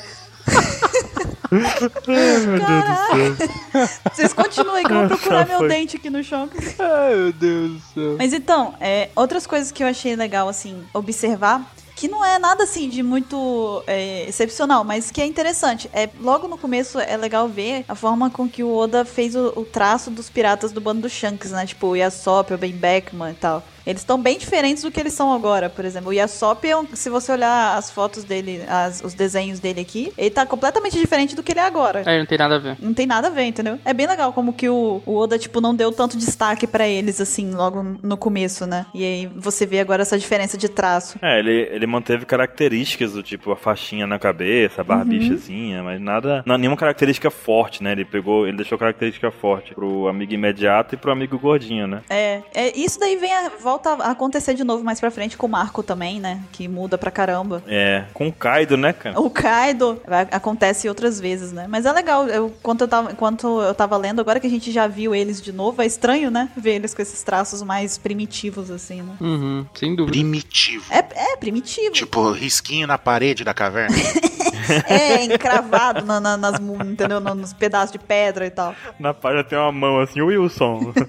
Pri- Bem primitivo pra você. Outra coisa também envolvendo os piratas do, do Shanks que eu achei, assim, diferente, assim, não é diferente, na verdade, que chamou a atenção, que foi a, a hora em que o bandido das montanhas volta para poder, que ele pega o Luffy e tudo mais, né, que o Shanks tá, tá fora com a tripulação. O, aí o- um dos caras do desse bando das montanhas, ele aponta uma arma pro Shanks, né, e aí o Shanks pega e fala, pô, agora que você puxou a arma, a gente vai ter que lutar e tal, né. Aí, tipo, do nada, o Lucky Roo, é o Lucky Roo, né, o... Sim. Isso, isso. É Isso mesmo, gordinho. É. Ele me vem do nada e atira direto na cabeça do cara, tipo, sem, sem pestanejar, sabe? É, é uma cena de violência. Você trapaceou, trapaceou uma pinona, são os piratas, meu amigo. É uma cena de violência clara, sabe? Tipo, E Não, não, então, porque antes, quando ele aponta, né, o Shanks fala, ó, você apontou a arma pra mim, é? uhum. Você sabe que quando você aponta a arma pra alguém, você tem que usar ela, né? Porque isso não é brinquedo pra ficar ameaçando. Uhum. E o cara, é, o que, que você tá falando, não sei o que. De repente o cara toma um tiro na cabeça, você vê o Lucky Roo atrás, com a pistola. Ele comendo um pedaço de carne e atirando na cabeça do cara, sabe? falou, é, de boa, né? Não, Ele já deu um clima pesadão ali, né, cara? Foi um, tipo, Fala, caraca, mudou. mano." Tipo, a gente tava pensando em atirar nele, o cara não pensou em duas vezes, já atirou. Eu acho assim, eu, eu acho diferente, sabe? Porque não é uma coisa tão explícita que acontece no mangá o tempo inteiro. Então, logo no primeiro capítulo ver isso, eu achei, sabe, diferente mesmo, interessante de. Vale comentar aqui que na versão do anime, a versão censurada do anime, ele atirou com o quê? Com uma pistola de rolha na cabeça do cara. É. Tá que pariu, velho. É só desgosto. Acho que não. Mas deixa isso pro outro cast. É, isso é assunto pra outro podcast. Pois então, e o que mais? Aí logo em seguida, né, a gente, eles falam, como você disse, né? Ah, isso é trapaça, não sei o que. É, ele trapaça, mas nós somos piratas, né? Tem essa de trapaça. Se for precisar, né, a gente vai lutar sujo mesmo, né? Aí os caras ficam em choque, meu Deus, sei o que. Aí vem um cara que vai com tudo pra cima do Ben Beckman. Aí o Ben Beckman só tira o cigarro da boca, apaga no olho do maluco. Nossa, cara, essa cena, velho, é muito boa. Tipo de cara fumante, tipo, a primeira arma que ele vai usar é o cigarro. Ele, ele apaga no olho do cara, literalmente. Aí o cara já cai, ela gritando, aí ele já pega o mosquete dele e dá na cabeça de uma par de maluco. Já se fala, caraca, e o Sha- e só fica de boa ali, tá ligado? O bando dele derrota todo mundo. Não, não, facilidade absurda, assim. né? Absurda. Adoro- minha dúvida, ele derrotou os caras na porrada do mosquete ou ele atirou alguma vez? Porrada. Só na porrada, né? Porrada. Mosquete é só. Mosquete, na verdade, é um bastão que ele usa, né? Um taco de beisebol que ele tá usando. Brinco sa- pra, pra gerar polêmica também, falando que ele é um espadachim, só que ele usa um Um mosquete. espadachim de mosquete, tipo uma espada de, de- uma espada de mosquete, né? É exato, tipo, o cara é tão foda que não precisa de uma lâmina, né? Depois você descobre, Ansa, que na verdade ele tem uma lâmina e é uma das espadas, né? Mais É, né? Exato. Literalmente, ele não é um espadachim, ele é um combatente, né? Ele, é um, ele é um porradeiro, né? Combatente. Ele, ele me lembra muito um personagem de Durarará chamado Shizuo. O que, que ele faz? É um cara com super força que ele se irrita fácil e ele usa o que estiver perto dele pra u- usar como arma, sabe? Pra dar Perfeito. porrada. E o Ben Beckman, sabe, ele, ele tem um mosquete ali, ele pode atirar com aquilo. Mas não, ele vai lá e. Sabe, só que ele fala assim, não, quer saber? Eu não vou usar isso daqui pra dar um tiro, eu vou usar isso pra quebrar tua cabeça ao meio. É um negócio meio idiota. E você vê que louco, tem uma cena dele mais distante, ele não carrega mais nada. Tipo, é só o mosquete e ele não deu nenhum tiro. É bizarro, né? É Sim. um mosquete, nada pra defesa. Então, a única vez que ele ameaça atirar com o mosquete já é muito lá na frente, mas muito lá na frente na guerra dos melhores, né? O que, que vai sair desse mosquete, velho? Porque Ele pega e aponta a- a- o mosquete na cabeça do. Vai sair uma gaivota. uma gaivota voando assim. uá! Uma gaivota com capacete, assim. É uma arma que comeu Kuma no Mi e pode de gaivota, tá certo? Tá ligado? Não, não, não vai sair nada, o negócio vai explodir, nunca tirou na vida. Não vai funcionar, né? Tá todo enferrujado lá. Vai fazer clique, a pólvora não vai nem explodir porque tá molhada, que ele nunca trocou aquela bala, né? Vai sair, tipo, aquele- aquelas bandeirinhas escrito Bang, não tem? Exatamente. Aí ele corre e dá a porrada no cara com o cabo de novo, né? Nesse capítulo a gente tem a, a cena icônica também, né? Do, do Shanks perdendo o braço, né? É, sim. Sim. Fiquei muito comovido, não lembrava tanto da, do peso dessa cena, né? Porque o Luffy, ele se meteu nessa pra defender o Shanks, beleza. Logo a gente vê que ele tem valores desde pequenininho, né? Não vai, ele vai defender um amigo, independente do que da situação que ele esteja. Ele não, não sente dor porque é de borracha, mas o cara é, meio que judia muito do Luffy ali, né? A gente não vê ele machucado, mas o Luffy foi chutado, batido, todo, jeito- todo tipo de coisa, né? Sim. E o cara ainda jogou ele dentro da água ali, ele ia morrer. E o, ca- e o pior, depois que o cara jogou ele na água, o que aconteceu foi que o bichão do mar lá comeu o cara. Tipo, merda, que, que fuga maravilhosa desse cara, né? Foi digerido. Que maravilha. Ah, é, não tava nos planos dele, né? Eu entendo, mas puta merda, né, cara? Deixa o cara, o cara teve um plano ali, só que, né? Ele jogou uma bomba ninja, ele é um ladrão, da- um bandido da montanha, usou uma bomba, uma granada ninja de fumaça, correu pro mar, mas ele justifica, né? Porque ele é um bandido da montanha, então quem pensaria que um bandido da montanha correria pro Ah. mar? Exatamente. O plano dele foi bom, só que, né, existem variáveis. E aí, nessa hora que o Shanks perde o braço, eu, eu confesso que nessa, nessa releitura que a gente fez aqui, eu. Mas por mais que o mangá tenha sido legal, essa cena no anime tem um peso gigantesco. Exatamente o que eu ia falar. A dublagem, cara, a dublagem. A trilha sonora, tipo, fica aquele clima meio tenso assim, é, não, Shanks, mas o seu braço, na hora que o Luffy fala o seu braço e mostra, aí a música tchom, aquela música pesada, assim, caraca, velho, é muito foda. Foda, tem um impacto muito forte. Isso ficou bem feito. Sim, eu acho que esse é um do- dos pontos altos. O outro ponto alto que tem também é a parte que o Shanks passa o chapéu, né? Pra ele. Sim. Logo no final. Ele, né, pega e fala: Ah, então já que você quer tanto ser pirata, então eu vou, vou confiar aqui. Porque o Shanks fica zoando ele o capítulo inteiro, né? Fala: Não, você não serve pra ser pirata, você, você é uma âncora, você não serve pra nada. Mas ele pega no final e fala: Não, apesar da brincadeira e tudo mais, né? Ele tem um voto de confiança no Luffy. Tanto é que ele perdeu, ele apostou um braço, né?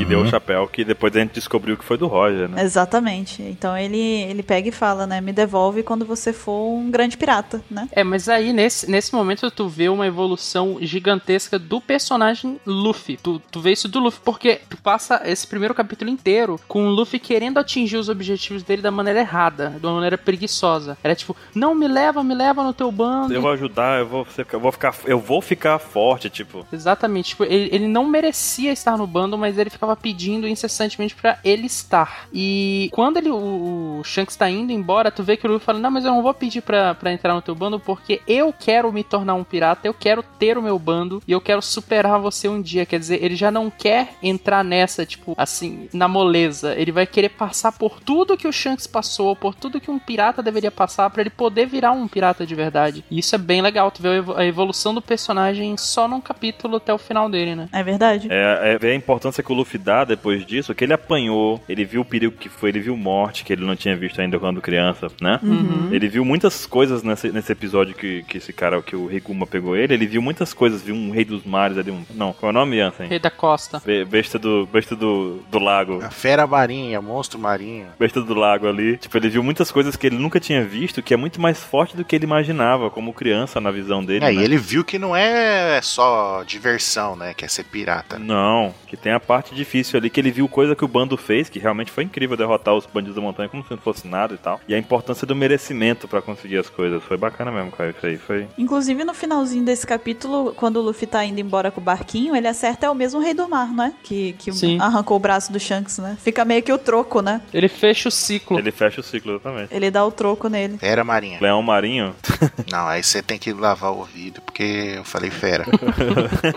Pega aquele negócio lá, o cotonete, Sabe aquela, aquele negocinho, uma haste de plástico com algodão na ponta? usa. sei. Então, aí você coloca no, no seu ouvido, não muito fundo, porque Gira. senão você pode furar os tímpanos. É verdade. Você gira, aí vai sair um, uma, uma serinha, aí você joga fora. Aí você vai escutar melhor. Achei que você fosse dizer outra coisa. Falei, não, cara. Nesse Opex Cash, nós tivemos um tutorial de como limpar o seu ouvido. Pois é. Porque o Opex Cash é isso aí, o Opex Cash é isso aí, cara. A gente é. Tem gente que não sabe, cara. Tem gente que não sabe. Não, tu sabe que tem, tem criança que, né? Tipo, evita isso ao máximo, a mãe manda e a criança odeia, então. Não limpa. E é a melhor coisa do mundo, gente. É tão gostosa essa sensação. E sabe qual é o principal? Você não deve usar, porque você usou do lado esquerdo, você não deve usar do lado direito. Mesmo que saia limpinho, você não deve usar, porque se tiver algum tipo de infecção ou coisa do tipo, Sim. você pode carregar pro outro ouvido. Sim. Por que, que a gente tá falando Não sei, cara. Vamos passar, por favor. What the fuck? Algum dia talvez descubramos o porquê. Do nada virou um podcast sobre o bem-estar, né? É bem style mesmo. Porra, é essa, cara? Ai, meu Deus do céu. ok, então, Baruque, vamos dar continuidade aqui, então. E aí o Luffy começa a aventura dele, sai da vila Puxa, Puxa, fúcsia. Fúcsia. Viu que ele demorou, né? Ele ficou assim. fu- Fiquei, eu, Eu fiquei, tava com medo de falar.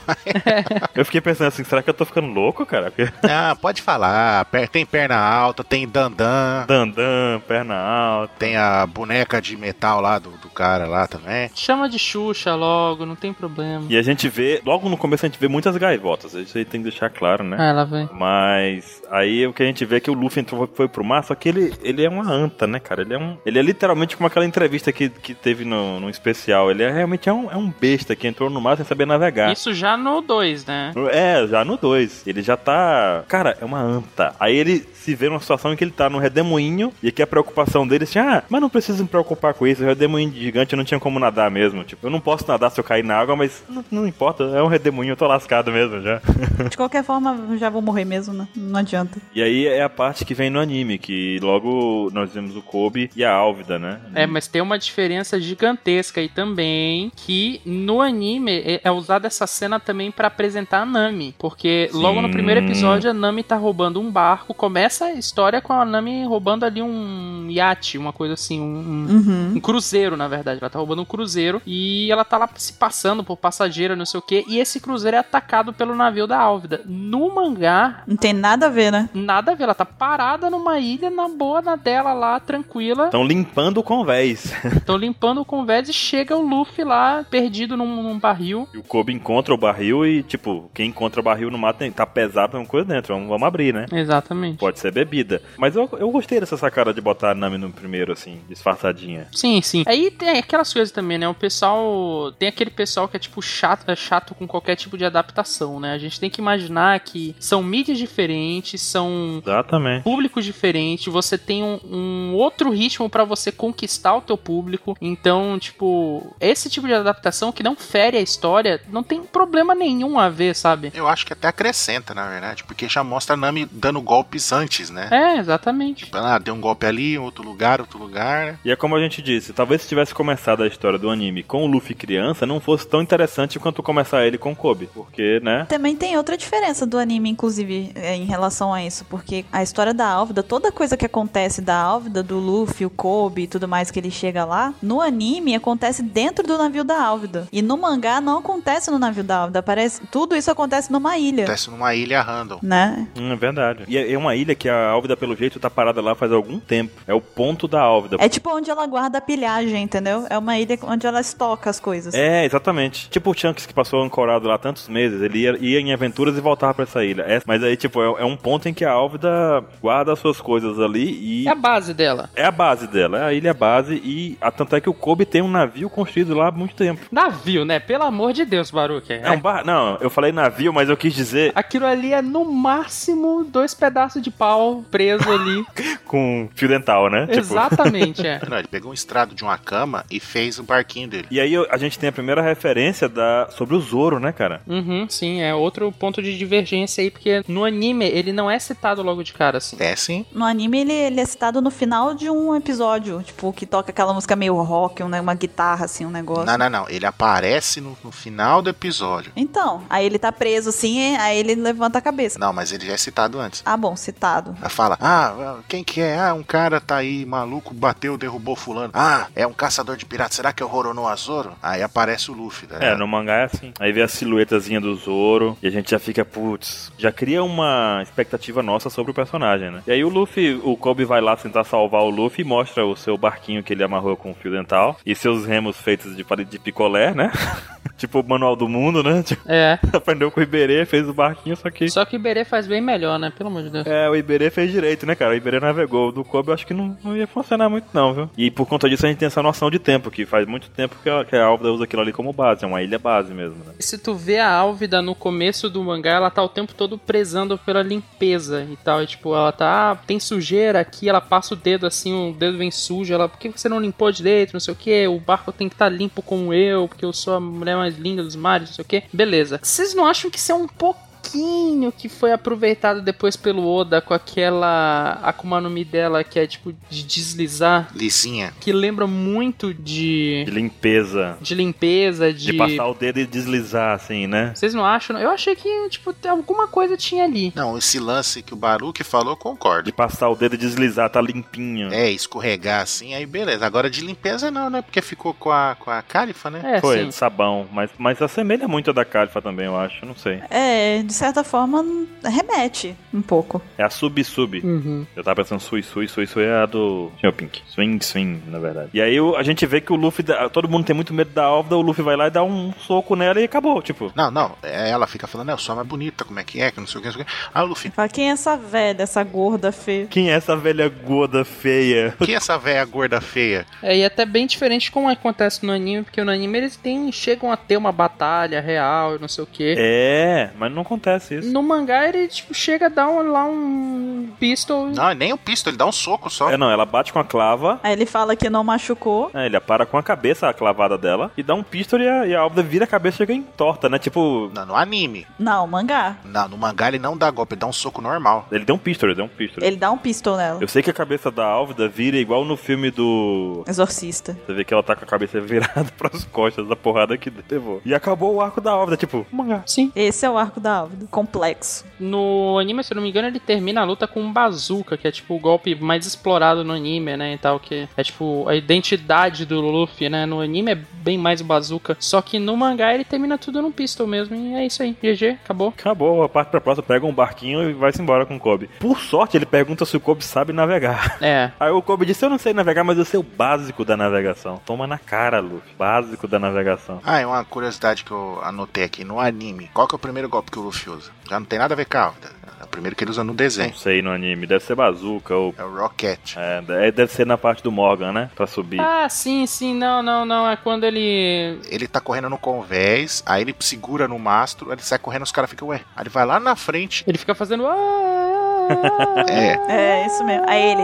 Como é que é? Brincadeirinha. Ou peguei vocês, um negócio assim, ele fala. Aí ele volta. É, aí ele solta, aí o corpo, né? Ele volta com tudo aí. Rocket, ó, aí derruba os caras tudo. né? Uhum. E outra coisa também que ainda não tinha, né? Porque a gente vai ficar, acho que até mais ou menos episódio 3 sem ter o To Be Continued, sabe? Telinha preta com contínuo e vermelho com amarelo. Ficava escrito, acho que era One Piece no final, não era? Ah, aquele Tsutsuku lá, aquela continua em Japão. Chuchuco. Aquele tchutchuco. Parece francês, né? Tchutchuku. É, Tsutsuku. Aí a gente já vai já pro capítulo 3, né? E o capítulo 3 é o momento que o Luffy consegue finalmente ali chegar no- onde está o Zoro, né? E a gente tem todo aquele aquela história, era até um bem parecida com o que a gente vê no anime, esse trecho do Zoro quando ele chega aí no, no- lá na base do Morgan e tal, e ele vai no restaurante, acaba que, né, as pessoas se surpreendem com o nome do Zoro, se surpreendem com o nome do Morgan e o Kobe fica naquela sensação de, uai, por que que tão temendo o nome do Morgan se ele é o capitão, né? Então, é bem próximo essa parte do anime e do, do mangá. Eu gosto desse capítulo porque ele, ele apresenta o Zoro como um ser demoníaco, né? Ele apresenta assim, ah, o cara é tipo lendário por caçar qualquer um e não sei o que, por odiar piratas e por caçar qualquer um que tem recompensa, não sei o que. E o Zoro mesmo, ele se apresenta, tipo, com muita raiva no mangá, sabe? É muito. É até um pouco diferente do anime, eu acho, porque no anime ele tá meio que controlado, assim, no mangá ele tá com uma raiva latente. Ele tá de bandana com os olhinhos pretos, assim, todo tempo, né, cara? É, é, tipo, tu nota o, o ódio dele, assim, sabe? Tipo, o- a pose de badass dele. E aí a gente tem a cena que eu acho bem legal da, da guriazinha levando o onigiri pra ele, né? Rica. Que é uma referência aí, né? Olha aí, Fica a referência. Fica a referência. A coitada levou doce, gente. Ela trocou açúcar por sal. tipo, mas eu gosto de açúcar. Mas eu gosto de açúcar. E tem toda a história do Real Maple, que também é bem parecida e tal. Só que é- é- eu acho bem legal que a gente vê que o Zoro, ele tem toda a pose de mal, mas a gente já tem um, um exemplo de como ele é como, como pessoa, assim, né? Como personagem. Um pouco da identidade dele quando ele come a comida da garota que foi pisoteada pelo Real Maple, né? Uhum. E ele fala, tipo, agradeça a ela e fala que eu comi tudinho, né? Tipo, E tava delicioso. Cara, é, isso é muito legal, cara. Aqueles momentos que tu pensa assim, bah, esse personagem aí, ele tá todo marrento, mas no fundo, no fundo ele é legal. é interessante também saber que ele já demonstra ali uma força de vontade absurda, porque ele se Sim. propõe, se propõe a passar 30 dias amarrado lá, sem comer, sem nada, pra ser livre e pra, pra, pra continuar o- a promessa dele. Uhum. E, e, tipo, mostra a ingenuidade também, né? Ele acreditar no Real Map, né? Ah, e você lembra por que, que ele tá lá? Sim. Por quê? Ele tá lá, ah, o Morgan não atacar a menina, a rica e a mãe dela. Porque se ele. Aí ele, ah, beleza, ele derrotou. É o mesmo pra derrotar meio mundo e ia embora. Aí eu, eles iam pra cima delas, né? Aí ele falou, não, até que acho que o Real Mepo fala isso. Aí ele, então, então eu fico no lugar lá. Aí ele que vê, ele, ele se deixa ser preso. É, ele não foi capturado, ele foi, ele se, ele resolveu ficar ali pra resolver a coisa pacificamente, quer dizer, ele teve a oportunidade de não lutar e ele não lutou, É, né? mas nós temos uma diferença também do anime pro mangá aí, porque no anime ele tipo dá um chega pra lá no cachorro. Ele dá uma porrada no cachorro e o cachorro sai no, no lobo, cachorro que ele tem lá e tal. No mangá tu consegue ver sangue saindo. Ele cortou o cachorro. tipo, sem dó, assim, foi lá e pá. É, então tem uma diferença aí já mínima que seja, mas tem sim na história do anime do pro mangá, né? Uhum. E depois disso o Luffy descobre que o Helmepo não planeja, em nenhum momento o Helmepo planejou liberar o Zoro, né? Uhum. é. Então foi tipo uma grande Ele tava só torturando ele mesmo, se divertindo. E o Luffy com aquele jeitão dele, né? Sempre de tá sacaneando alguém. O Luffy odeia que sacaneiem pessoas, né? puta, né? É isso mesmo. Daí ele, quando ele vê o Remampo, tipo, ah, eu não vou esperar 30 dias, eu vou matar ele daqui a 3 dias. O Luffy vai lá e dá um porradão no Remampo. Bem dado, né, cara? Senhora porrada. É, aí até a gente vê na- já em seguida, o Real Maple diz que ele é um mimadinho, né? Então ele diz que vai se ver com ele, que ele vai contar tudo pro pai dele. Contar tudo pro meu pai. Uma versão de One Piece do Kiko, né? Da Pops, né? Contar tudo pro meu pai. Ah, conta tudo pro seu pai, Real Maple. Então, e aí a gente vê o Morgan, né? Aparece o Morgan nesse capítulo. O Luffy também tenta fazer um trato com o Zoro. Ele pega e fala, né? Eu vou lá pegar sua- suas espadas e você vai entrar pra minha tripulação e tal. Aí ele, não, tô sabendo disso não. Ele, não, vai sim. Vai, vai. Vai sim, vai sim. Relaxa aí, relaxa aí que eu vou lá. E aí tá acontecendo lá que eles estão levantando a estátua do Morgan, uma coisa um pouco, nem um pouco, né, egocêntrica. É porque ele é capitão, ele pode. Uhum. Ele pode ter uma estátua. É porque ele é ótimo. Ele é bichão mesmo, ele é bichão mesmo, é. Ele é bichão doido. E a gente vê também que o Morgan é um cara bem babaca, né? Um cara, um capitão bem babaquinha mesmo, que ele bate no, no- na própria, nos próprios subordinados dele. Ele pega um cara lá e, e um marinheiro e corta ele sem dó nenhuma, só porque o cara desrespeitou ele. Não, não. Eles puxando, aí o dedo da estátua em- resvalou no telhado. Aí ele, você sabe que zoar a estátua é uma coisa que zoa eu, então toma. Aí deu uma machadada nele. Maravilha, certíssimo ele. Eu gosto desse capítulo porque ele mostra um pouco uma coisa interessante que a gente tem na vida mesmo, assim, que às vezes as coisas que você espera, que você quer fazer, ou tipo, o caminho que tu escolhe de seguir, ele não vai ser realmente perfeito. Tipo, a turma que tu vai, que tu quer se meter, porque afinal de contas você vai, você vai trabalhar com alguma coisa, você trabalha com pessoas, essas pessoas podem não ser perfeitas e tal. Qualquer área não é perfeita, sempre tem profissional ruim. O Kobe, ele tem essa fascinação pela marinha, né? Era o sonho dele. Só que tu vê que ele já chega numa ilha ali e o exemplo que ele tem como marinheiro logo de cara Capitão, a maior patente, como o próprio Morgan diz, a maior patente naquela ilha, né? Uhum. é, é um cara completamente horrível, sabe? E Isso é, verdade. tipo, é, é uma boa lição que a gente pode ter, sabe? Que é tipo, nem sempre as pessoas que a gente vai admirar, que é porque é, é- é superior a gente, ou coisa assim, na carreira que a gente quer seguir, nem sempre é uma boa pessoa, é uma boa influência, sabe? Uhum. Isso é, eu acho isso bem interessante, assim, porque é, novamente é tipo o sonho dele sendo um pouco meio que manchado, sabe, por um profissional ruim na área, né? É verdade. É verdade. Depois a gente descobre que, que não tá ali por mérito, né? Ele fala que é mérito dele, mas ele não foi mérito dele ser capitão, né? A gente vai saber disso ali por um futuro não muito distante, né? Exatamente. E engraçado que o- também uma, uma coisa, que o Zoro, o Luffy decide que o Zoro vem junto, independente da vontade do Zoro. Mas o Zoro fala pra ele já ali que as coisas não são bem assim. Eu tenho meus próprios sonhos e meus próprios, minha própria missão, né? Uhum. E, e já fala ali também de cara que o maior tesouro dele é a katana. E o Luffy já fica, tipo, já deve ter batido no, no Luffy aquela coisa do chapéu e tudo mais, né? E por isso que ele vai em busca da katana, né? É, não, também é porque o Luffy pensou, bom, se esse é o tesouro dele, já sei como que eu vou, por onde que eu vou seguir, o caminho que eu vou seguir, entendeu? Porque Esse capítulo, na verdade, é a busca da katana pra mim, assim. É, É, basicamente. vou pegar a katana. É, até termina com o Luffy lá quebrando a estátua do Morgan, né? Para- Basicamente, né? E aí a gente segue com os próximos capítulos, né? O Luffy tá correndo pelos corredores lá pra poder buscar a katana, ainda não conseguiu pegar, né? Aí ele carrega o, o Helmepo junto, né, com ele, De escudo. de escudo, um escudo humano. E ao mesmo tempo, o Kobe foi ferido, né? Lá perto do, do Zoro. Isso é algo que eu não lembrava, cara. Que o Kobe levou um tiro. É, Não tem no anime, né? não acontece no anime, eu acho. Eu falei, pô, não lembrava disso. Sim, ele toma um tiro. É, no ombro. Quem foi o sniper safado que fez isso? É um camper, né, cara? Deve estar lá. Foi o Usopp. O Usopp lá da ilha dele errou o tiro, entendeu? O Ben Beckman a gente sabe que não foi, né? Porque ele não atira, então. É, Se fosse Ben Bagman, tinha aparecido por trás e acertado ele na nuca, né? É.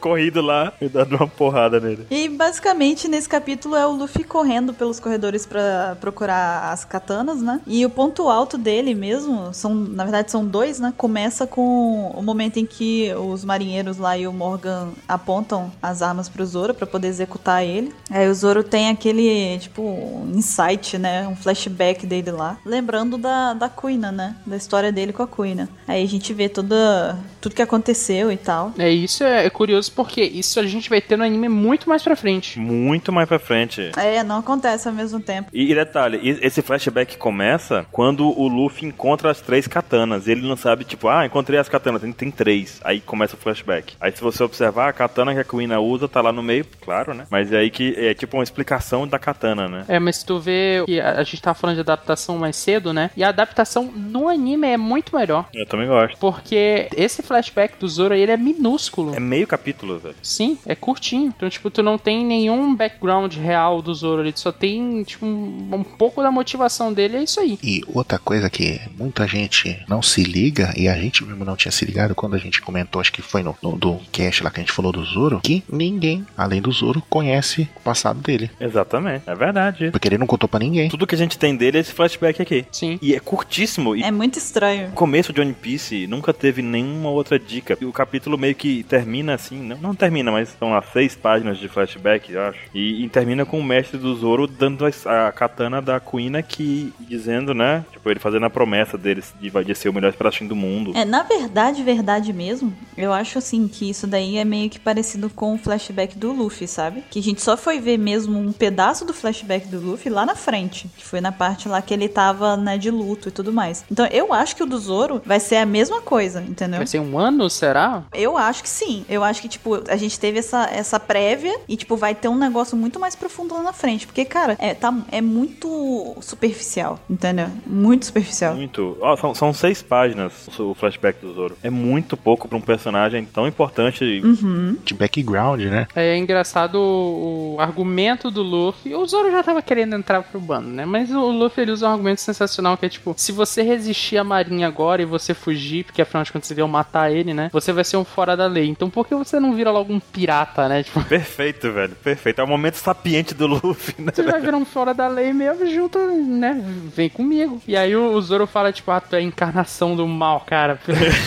Filho da mãe. O Luffy é esperto na hora que é vantagem pra ele, né? Convém, né, cara? Quando convém. Quando convém, ele dá uma de sabido. E o melhor, a gente vê pela primeira vez as habilidades anti- anti-balas do Luffy, né? Sim. E é muito legal isso também, porque teoricamente ele tava perdido ali, cara. Ia morrer o Zoro e o Kobe, né? É, o Zoro, o Luffy e o Kobe ia morrer, né? O o Luffy tava na torre. Não, tô dizendo, na hora que o Luffy pula na frente, o que a gente imagina é que os três vão levar tiro de algum jeito, né? Mas a gente vê as habilidades do Luffy de resistir a balas, né? Uhum. Sim, aí assusta os caras tudo, o Morgan fica de boca aberta, fala, caraca, oh, ele tem uma Akuma no Mi, ele diz. Então é verdade. Não, aí é legal que eles desamarram o Zoro, né? Aí os caras vêm com tudo pra cima pra atacar o Kobe e o Luffy. Aí o Zoro já dá aquela travada nas espadas dos caras. Puta Puta merda, cara. Eu, o Zoro fala, né? Meu, meu sonho é ser o maior espadachim do mundo. Ah, o Luffy ainda canta vantagem em cima. É, o melhor espadachim do mundo na tripulação do Rei dos Piratas. Era o mínimo que você tinha que ser. Se você não conseguisse ser nem isso, Aí o Zoro dá aquele sorrisinho. Cara, e no, no, no outro capítulo, o Luffy tentando desamarrar a corda do Zoro, velho, fazendo aquele biquinho de como que ele não sabe fazer, sabe? É, bom, e ele, ele acaba soltando, tipo, só os braços dele. O Zoro fala: Me dá a katana, pô! Que eu resolvo o resto, me dá aqui. Ele com a espada, por que que ele não cortou a corda? Ele foi desamarrar, velho. Tipo, É, né, nos momentos de pressão a gente às vezes não pensa com muita, né, inteligência. mas o Luffy tava tranquilo, ele tava lá, "Ah, eu não tô conseguindo desamarrar. Tipo, Já aconteceu isso comigo, já. Então eu entendo ele. Ah, Aí o legal, depois que tem as- uma virada, né? Que você fala, ah, o Luffy agora vai derrotar o Morgan, né? Só que, o que que acontece? O, o Helmepo põe a arma na cabeça do Kobe e ameaça matar ele. E o Zoro tá travando os caras lá. Aí ele dá um golpe lá, genérico, derrota todo mundo. não, o Luffy dá um mush. O, o Morgan tá nas costas do Luffy. O Kobe fala, não, cuidado, não sei o que. Aí o Luffy dá um, lembra que golpe que é? acho que é um pistol no Helmepo e o Zoro dá um onigiri no Morgan. No Morgan, é. É o primeiro combo que a gente vê. É, mas tem um momento bem legal aí de diferença normalmente do mangá pro anime, que no anime e no mangá tem um momento em que os soldados viram pro Morgan e falam assim, ah, eles são muito poderosos, a gente não vai conseguir enfrentar eles, não sei o que, e o Morgan, na, naquele jeito carinhoso dele, vira e fala assim, olha, qualquer um que estiver com medo aqui, aponte a arma pra própria cabeça e se mate. E os caras pegam. No mangá eles pegam, No anime, não. no anime eles só ficam tipo, "Ah, meu Deus, e agora? Ficam balbuciando. Como é que eles fazem, É, Caio? o que, que é? Nossa senhora ainda. Sensacional a dublagem. Ai, meu Deus do céu. Contratado. Foi assim mesmo. Foi assim mesmo, Eu tava lá naquele dia, eu lembro, foi assim mesmo. eu tava lá, eu vi. Eu pensei que você tinha colocado o anime pra rodar aí agora.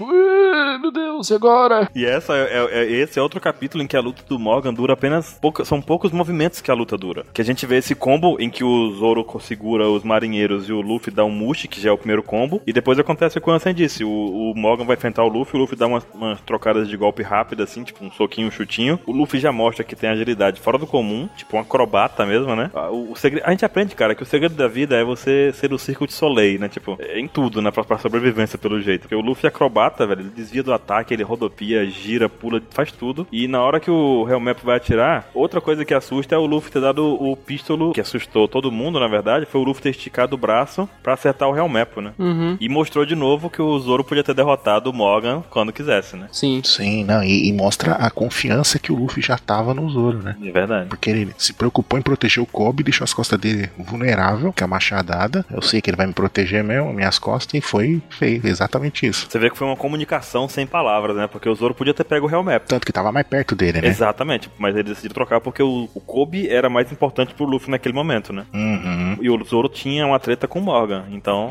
Exatamente. Não, então, e após isso, né? ele- ambos, o pai e filho são derrotados. Aí você vê que o, o Luffy e o Zoro ali estão de frente com um exército, né? Ali, do, do- uma tropa do- da marinha. Aí o Zoro já fica naquela, encarando, né? Vocês vão vir pra cima. Aí quando vai ver, na verdade, os marinheiros comemoram, né? Que agora estão livres do Morgan.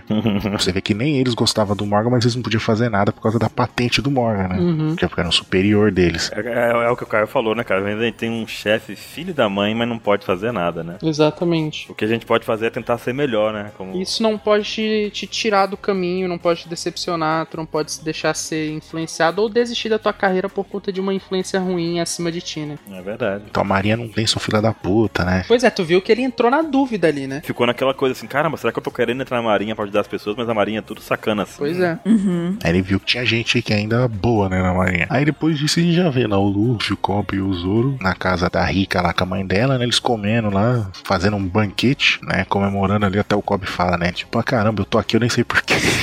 É. a Rica fala, ah, mas qual que é o seu sonho, a sua vontade, né, eu tô indo, pra onde você vai agora? Ah, vou pra, pra Grande Rota, né, pra Grand Line. Aí o Cobb te dá aquele surto dele de novo, né, não, é impossível, lá tem os caras mais perigosos, aquele lugar é conhecido como Cemitério dos Piratas, que depois, né, muitos anos depois a gente vai, o Oda completa, né? e a gente entende por que que chama esse nome, né, é, chama Cemitério, mas só que alguns piratas, o Luffy fala, né, ah, mas tem alguns piratas que chamam de Paraíso, né, muito foda isso, né, quando encaixa, né, qual, você entende por quê. E aí Luffy, os tesouro, o pessoal questionando, mas você não pode, você não vai poder ser marinheiro porque vão achar que você ajudou a gente. Então você não vai poder, não vão deixar você ser, ser amigo de piratas, essas coisas. Só que aí nessa hora, né, o- quando chega os caras da marinha ali pra falar com, com o Luffy, com o pessoal, o Luffy começa a provocar o Cobb. De um jeito que o Cobb vai perdendo a linha até que o Cobb dá um soco no Luffy. Aí o Luffy e o, o Zoro pega e sai de, de mansinha ali, dando um sorrisinho. Aí o Cobb entende o que, que o Luffy fez, né? O Luffy tenta a mão no Kobe, o Luffy dá umas porradas no Kobe ali. Sim, sim. Aí o Kobe entende por que que fez isso. Tipo, pra poder fingir que eles eram inimigo, né? Pra poder o Kobe continuar com o sonho dele, né? Tipo, aí falar, caramba, até agora o Luffy tá me salvando, né? Aí até que ele faz. Depois ele lá no porto, ele faz juramento. Não, que eu vou ser um oficial de alta patente. Quando a gente se encontrar de novo, eu vou ser da marinha e você vai ser um grande pirata, não sei o que, né?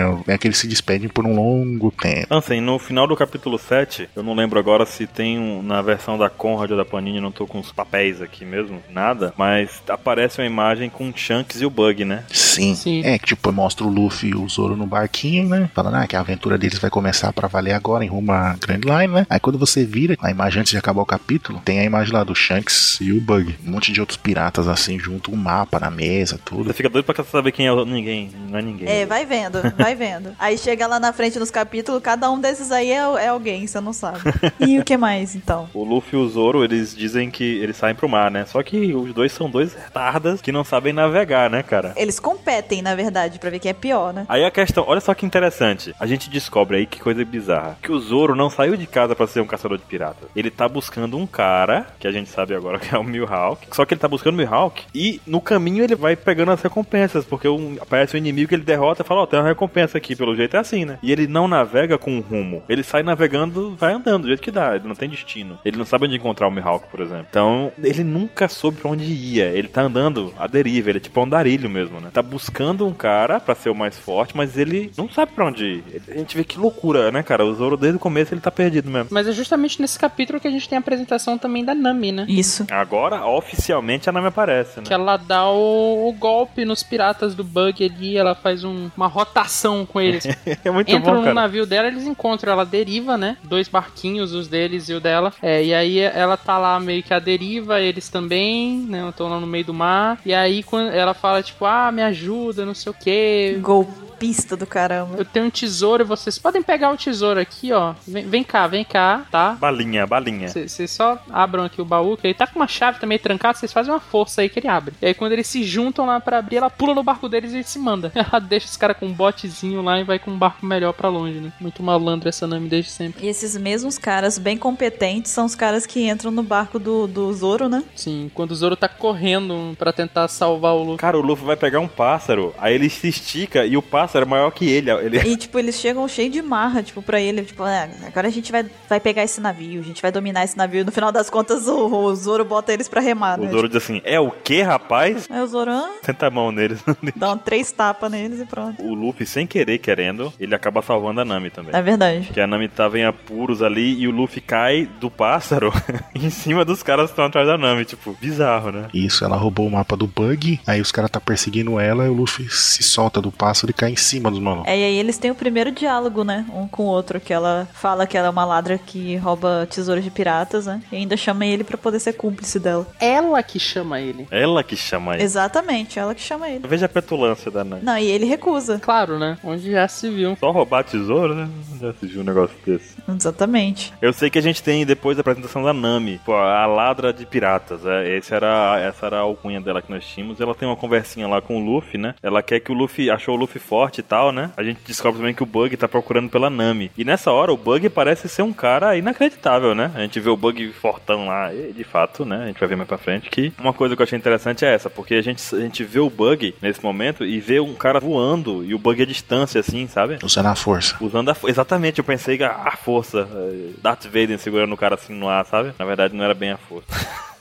Mas o Bug mostra a Bug Dama e tudo mais. E ele atira com um canhão no cara. Foi isso mesmo, gente? O Bug é o primeiro com Akuma no Mi, não é? O primeiro vilão, É. né? Que aparece. Exatamente. E ah, detalhe também que a Nami fala do plano dela de comprar uma certa vila, que é por isso que ela tá roubando os piratas, que ela tem um plano de comprar uma certa vila. É engraçado como tudo isso se encaixa depois, né? Que a gente vai ver isso muito mais pra frente. É detalhe que você ignora, né? É detalhe que você ignora. Eu, quero, eu tô juntando dinheiro pra comprar uma certa vila. Aí você lê e fala, tá, cara, dane-se, quero ver o bug. Dane-se. Aí depois você vai ver, na verdade, o que ela tava falando era mais importante do que aquele momento do bug que você tava querendo ver. E aí também o, o Bug atira com um canhão, com a Bug Dama num cara só, tipo, que loucura, velho. Uma cena de impacto, né? O cara é bichão mesmo, ele é. E aí a- o, o Luffy também descobre que a Nami é, é navegadora. Ela fala navegadora, eu sou boa demais nisso. não sei o quê. Já fica falando, já fica mais interessado nela, porque ele percebeu que o Zoro, como navegador, É um ótimo espadachim, né? é um fracasso. Só que a Nami, quando sabe, descobre que ele quer ser um pirata, ela fica assim, hum, piratas. Aí ela também já demonstra aquela personalidade dela em não gostar de piratas nesse momento, né? É que na verdade, quando ela fala que é navegadora e o Luffy fala pra ela entrar na tripulação dele, aí ela percebe que ele é um pirata. Aí ela fala: Não, eu não quero fazer parte da sua tripulação porque eu odeio piratas, é a coisa que eu mais odeio no mundo, né? E daí ela ainda pega e vê que ele é bem ingênuo, né? Porque eles têm uma conversa na casa de alguém que ela invade pra poder eles conversarem. Aí ela vê que ele é bem ingênuo e aí ela convence ele a deixá-la amarrar ele, né? Tipo, num plano pra poder entregar pro Bug, mas na verdade ela tava, era mesmo se aproveitando da ingenuidade dele, né? E ele olhando assim pra ela, pra que, pra que você tá levando essa corda? Aí ele, não, não, é só uma corda, tem algum problema? É só um negocinho aqui. Ela não, só vou só, só amarrar aqui rapidinho. Ele é a mesma coisa que aquele cara do pirata do Kid, né? É o Kid. Ah, eu vou só te amarrar aqui rapidinho, só um negócio, só pra ver. O, o Luffy não consegue acertar no carisma.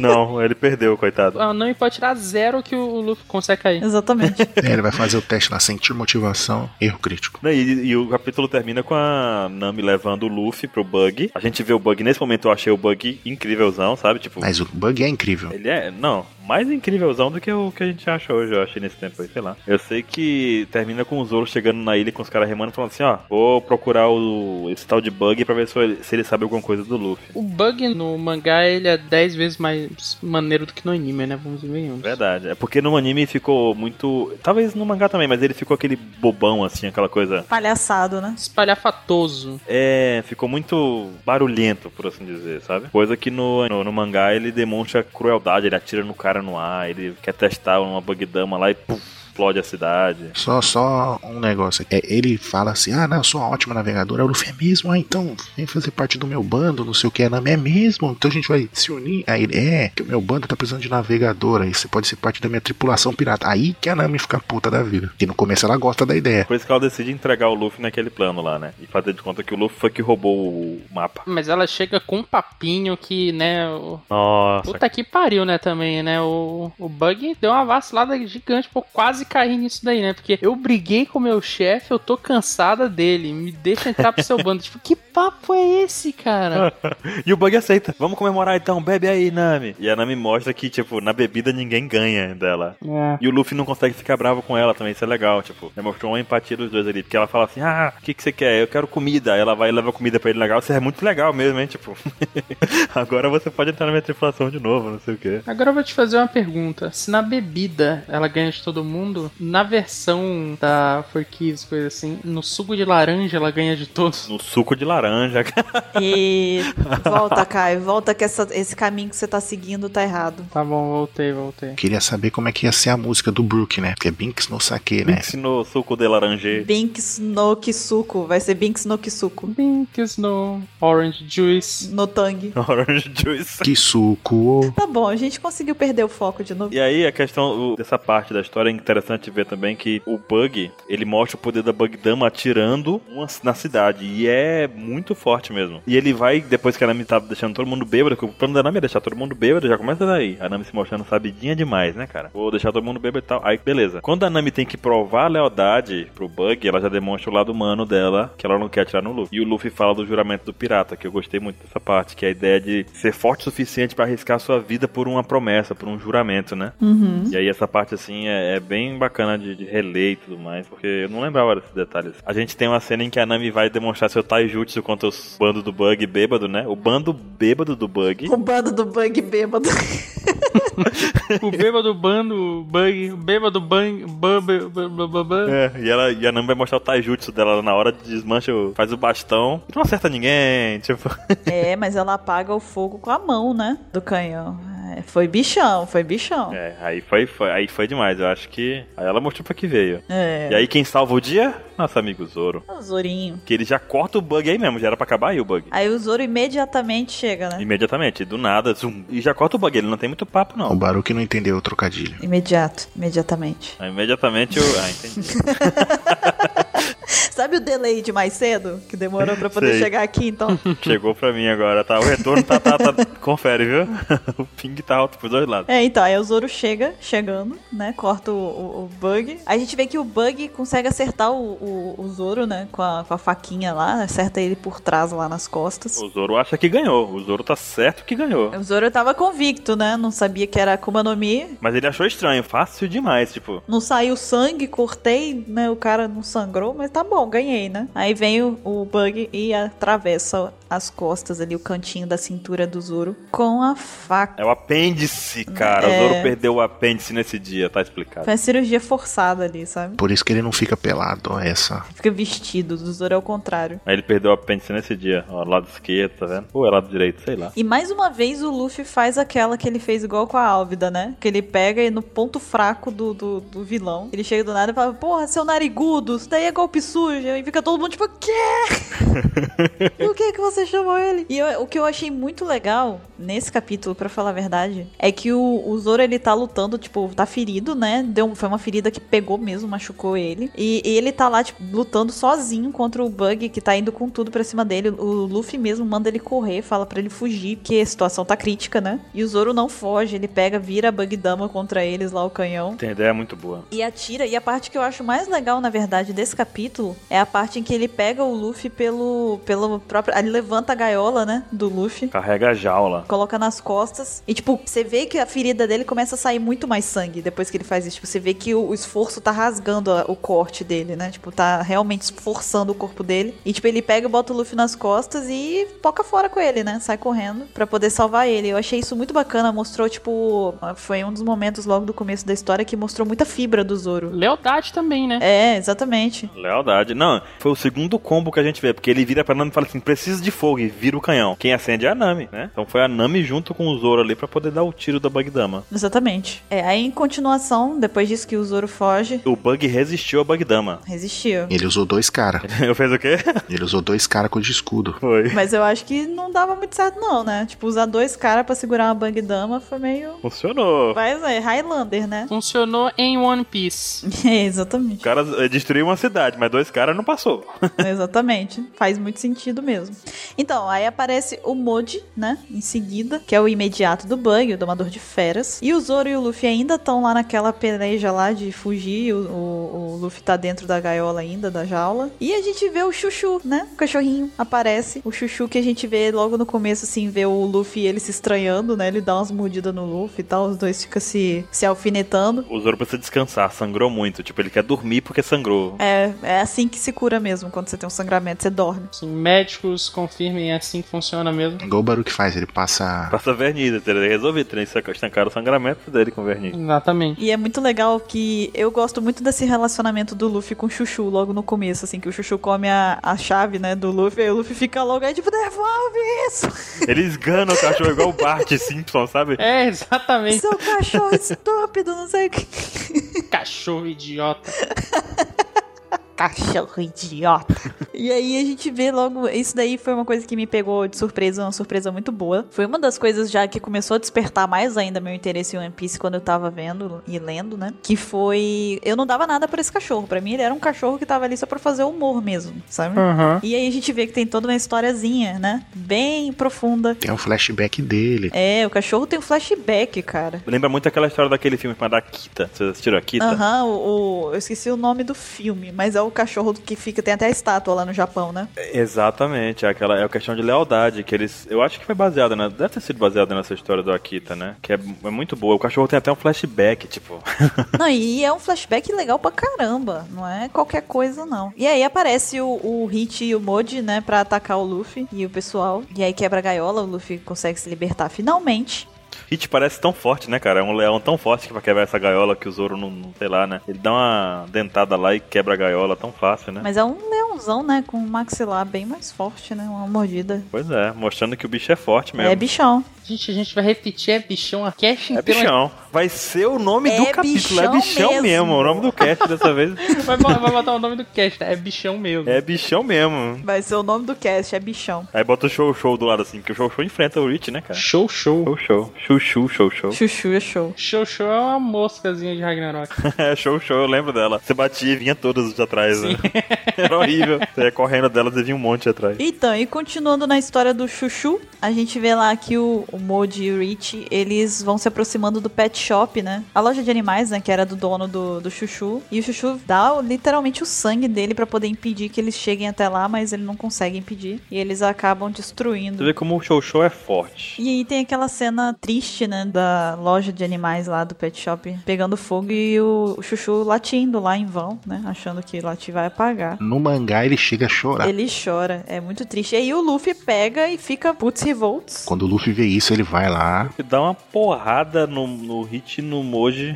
derrota ele facilmente e volta com, com o que sobrou lá. Com... Um restinho de ração. É, e aí a Nami até fica meio brava no início. Ele dá um soco no Modi, que é o soco. É muito massa esse soco que ele dá. Sim. É um suco assim, tipo, você feriu um amigo meu, aí pá! No anime ficou legal que eles enfatizaram a cena do soco, né? Consigo ouvir a música do anime, cara, tocando quando eu vejo a imagem. E a Nami tinha ficado brava com o Luffy no começo, né? Porque ela não tinha entendido o porquê, as intenções dele. Aí ela vê que ele, ele fez tudo isso pelo cachorro, né? Pelo chuchu. Respeitando a lealdade do cachorro, né? Aí ela pega e fala, pô, ele é um pirata, mas ele, ele é bom, é. Ele é uma pessoa boa. Você vê que ela, ela com a Nami começa a gostar do Luffy. Ele fala, pô, ele não é ruim, né?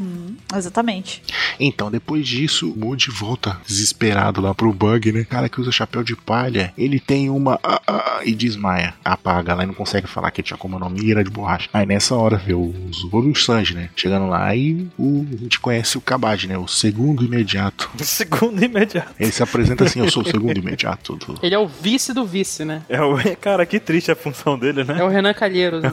E aí, né? Ele parte pra cima do Luffy, né? Ah, Eu vou atacar você, não sei o quê. Aí na hora o Luffy fica parado. Na hora que o Kabad tá pra estocar o Luffy, o Zoro pula na frente e defende o golpe. E fala, né? Não, se você vai lutar com espada, então você vai ter que lutar com o Hugo. Aí o Kabad, olha, eu vou enfrentar o Roronoa Zoro, né? Que no começo todo mundo chamava o Zoro pelo nome inteiro, né? Né? Falava o nome e, o, e a alcunha, né? Aí começa a luta entre eles, né? Aí o, o Kabad fica, fica chutando a ferida do Zoro, né? O Zoro gritando de dor. Isso porque o Zoro tava dormindo, uma- o Bug soltou uma Bug Dama na cidade, o Zoro acordou com a explosão da Bug Dama na casa que ele tava. Tipo. Exatamente. O Zoro já tava mais zoado ainda, tipo, ele tava sem sangue, acordou no- com a explosão da casa, tipo. Exatamente. Aí o o Kabad fica chutando ele, machucando na ferida, até que o Zoro pega e fala: Peraí, e tem a divergência no anime e no mangá. Peraí. Aí no, no mangá ele pega a espada dele e faz um rasgo maior ainda na ferida, né? Puta talhão. Aí o, o Kabad, "Ah, por que, que você fez isso? Não, porque eu tenho que fazer isso pra poder enfraquecer, pra poder enfrentar alguém do seu nível. Eita. Esse aí é aquele negócio que a pessoa fala na sala de tam, aula que o tam, pessoal tam. fica tipo. "Uh, Ô, bichão mesmo! bichão mesmo! eu não deixava, não. Falou da mãe. Falou da mãe! Botou a mãe no meio. E não chama Marta. Não, porque aí eles iam ficar amigos, né? É, é verdade, você está certo. E ao mesmo tempo também aconteceu uma coisa, que foi o prefeito da cidade que foi atrás do Bug, né? Pra acertar as contas com ele. Aí o Bug já pega lá e começa a dar uma- querer dar uma surra nele. Aí o Luffy vem e fala: Não, ó, agora eu vou fazer o que eu prometi. Eu vou vir aqui e vou chutar sua bunda, né? E aí o prefeito fica putinho, fala: Não, eu que vou lutar, não sei o que. Aí o, o Luffy pega e enfia a cabeça do, do prefeito na parede, assim, sabe? Ai, No chão, aí pá! sutileza, né? Sutileza Luffy. Atravessa assim a cara do prefeito na parede e fala: Não, vai ser eu mesmo, dorme aí rapidinho. A, a Nami fica tipo, meu Deus, o que que tava fazendo? Tipo, piratas são malucos. Ele fala, não, ele só ia atrapalhar, então eu salvei a vida dele, né? Aí ele já vira e mete de novo um daquela, né? Agora eu vou acabar com você, seu narigão, né? Acaba com um bug de novo. Aí fica tipo todo mundo. O que, que você disse? e sim, voltando na luta agora. Então, e no anime, aquele golpe que, ele, que vai atacar o Luffy, o Zoro defende, igual no mangá. Só que na hora que o Kabaji vai vir dar um outro golpe no Zoro, o Zoro fica parado e abaixa a guarda. E toma um golpe em cheio o Kabaji. Aí o Kabaji fala: "Ah, Por que, que você não se desviou? Não, porque agora você acertou minha ferida aqui, né? Onde tá sendo meu ponto fraco. Eu deixei você acertar pra eu ficar mais fraco. Aí ele fala a mesma coisa, né? Pra poder a gente ter uma chance de lutar, porque você é muito fraco, você é muito bosta. Não, e tem, e tem um negócio também que o Bug quer interferir na luta, né? Ele atira, o Luffy vai lá e, tipo, não, deixa ele lutar. né? Ele tenta agarrar a perna do Zoro pro golpe lá, acabar de acertar. Aí o Luffy vai dar um pisão na mão do Nao. Dá um pisão, exatamente. Deixa eles lutarem, seus seu porra. Aquilo que a gente já falou um trilhão de vezes, né? O Oda ele não permite dois contra um. Exatamente, não permite. Mesmo que seja mínima participação, não acontece. É, controvérsias, né? Porque já rolou. Do Flamingo. Mas então, né? Mas o Treble tava lá. Pra, pra assistir, né? O Treble, ele foi a, a desculpa do Oda pra fazer o dois contra um. Foi, 2x2. Funcionou muito não, mas ok. É, a gente finge que, né? Então, pela amizade. Mas então, aí, né, o Zoro derrota o Kabaji, né, com um golpe, né? Zoro bota a bandaninha, bota as três espadas, agora vamos, né? É, mas só um comentário, gente, sobre o Kabaji. Não é engraçado que o cara tá tentando enfrentar o Zoro e o cara tá jogando Beyblade no Zoro? É, cara, ele tem uma técnica do Beyblade, é verdade. Como é que é a musiquinha? Eu fiquei imaginando a musiquinha. Yeah! Beyblade! Vai, Beyblade! É a Beyblade. E tá lá o Kabaja tirando 50 de uma vez só, é bichão. E então, levanta outra vez. É a Beyblade. Kabaji tá no anime errado, Kabaji. Você errou o anime, meu amigo. Ele lançou, ele já mandou um Let It Rip. Exatamente. É a técnica dele, né? Tá dublado. Na dublagem americana. Não, é, aquele, é aquelas tirinhas de tipo versão legendada, versão original, versão dublada, Let It Rip. Não tem nada a ver. É, exatamente. E ele tá com umas 10 Beyblade de uma vez, né? É, o bicho é profissional, ele só errou o anime, cara. Ele só errou o anime. Você sabe o que, que ele é, né, Caio? Bichão. O que, que ele é, cara? Ah, pelo bichão mesmo. na, na Beyblade ele é bichão, pô. Explicou com esse bichão aí, tá, tá calibrada.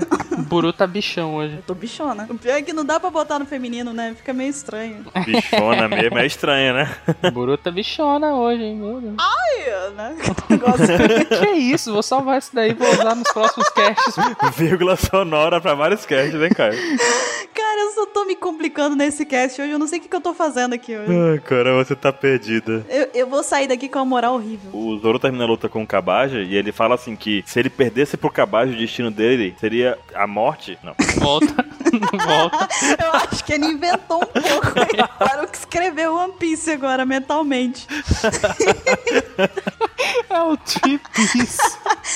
Aqui é o quadrapice, peraí. Foi narrando, foi- seria a morte. Deixa eu tentar de novo, deixa eu tentar de novo. Então, eu acho, vou vou modificar a frase. Eu acho que o Zoro disse alguma coisa assim, que tipo, se eu perdesse pra você, falou pro Kabaji, se eu perdesse pra você agora, meu sonho seria definitivamente perdido. Tipo, ele, ele precisava vencer o, o bostinha do Kabaji pra continuar o sonho dele, né? Porque você vê, o Zoro foi furado, perdeu sangue, acordou com uma bomba gigantesca no pé do ouvido dele, e ainda assim, né, venceu o negócio. Nessa hora, a Nami faz o que ela faz de melhor, né? Correu e pegou os tesouros. Ela é uma ladina, afinal, né? É, o trabalho dela. E o mapa, né, cara? E, não, ela fala do mapa e o mapa tá com bug. Aí que a gente fica, poxa, um mapa da grande linha é tão. de- da grande linha. Esse mapa é tão importante assim. A gente fica, né? É tão raro um mapa desse assim. Uhum. Pois é, né? E, pa- e parece que sim, porque o pessoal não deve ficar saindo da vila pra fazer mapa. Deve ser uma coisa mais centrada, né? Uma coisa mais. É, a gente sabe mais pra frente que esse mapa ele é tipo, incrível pros blues da vida, né? Porque na Grand Line ele já não é lá grandes coisas, né? Não serve de nada. Ele perde a utilidade dele. Agora é interessante também, porque a gente fica pensando assim, não, porque de uma ilha pra outra devia ser muito comum e tal. E a gente, eu, eu paro pra pensar, às vezes, que tem muita gente que nasce numa cidade e vive nela eternamente, né, cara? Sim. E a gente vê, a mesma coisa deve acontecer no mundo de One Piece, a questão das ilhas. O cara nasce numa ilha e ele não vai ficar explorando mil ilhas que existem no mundo. Ele nasce naquela ilha, vive lá, tem o comércio dele, estuda lá, faz tudo lá,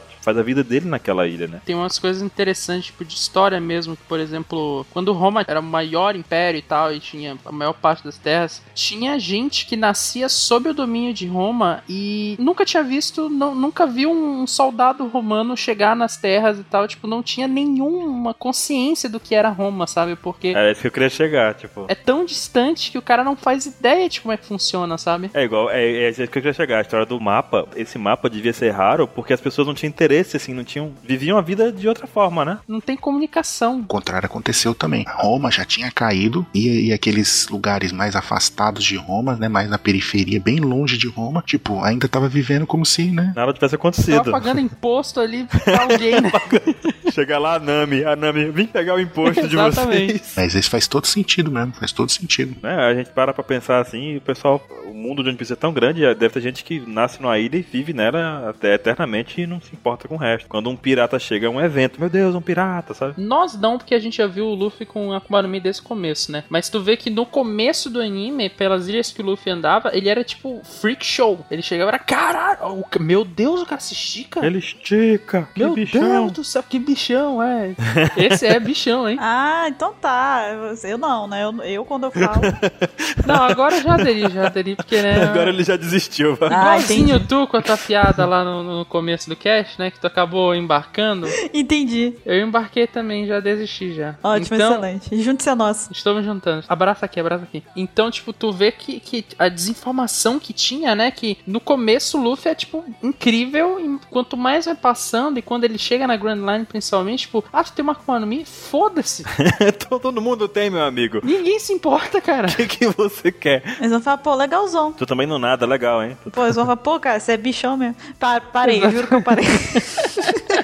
Tem que pôr na capa. É que essa frase nunca se encaixou tão bem num podcast, entendeu? Tem que gastar ela agora. Aí A gente gasta ela e nunca mais usa depois. Não, mas aí agora é nessa parte que o Bug fala do chapéu de palha do Luffy, né? Uhum. Aí ele lembra, né? Que ele fala que o chapéu de palha faz ele lembrar alguma coisa, um ruivo insolente que ele conheceu um tempos atrás. Aí o, Zo- o Luffy já fica, o quê? Você conhece o Shanks? A gente sabe, por exemplo, pessoas ruivas são, são minoria no mundo inteiro, na verdade, estão em extinção, pessoas ruivas, tá entrando, né? É verdade, eles vão ent- ah, dizem que vai entrar em extinção, né? Tem até data já, o pessoal calculou data para os ruivos desaparecerem do mundo. Isso é muito triste, cara. Isso é muito triste. É, eu tô. Se tiver ruivas por aí, vamos conversar. Tipo, Vamos conversar, Ruivos, por favor. é. Venha para o meu abrigo. Eu acolho vocês. Vamos ser amigos. Ah, A, a Coleston tem que fazer uma, uma campanha, né? Tipo, Olha aí a- ah, os ruivos nunca vão acabar enquanto exigir Coleston. Cara, Kai, você foi longe demais. Não, você foi longe demais. Aí depois a gente descobre que Kai foi contratado, não tá mais no podcast. Tá fazendo um merchan aqui. Então, né? Vou receber ali uma coisinha. Porque fazer o Doran's Blade e o Opex Cash não tá dando muito certo, então ele tá trabalhando pra. Pra Coleston. Coleston Cast.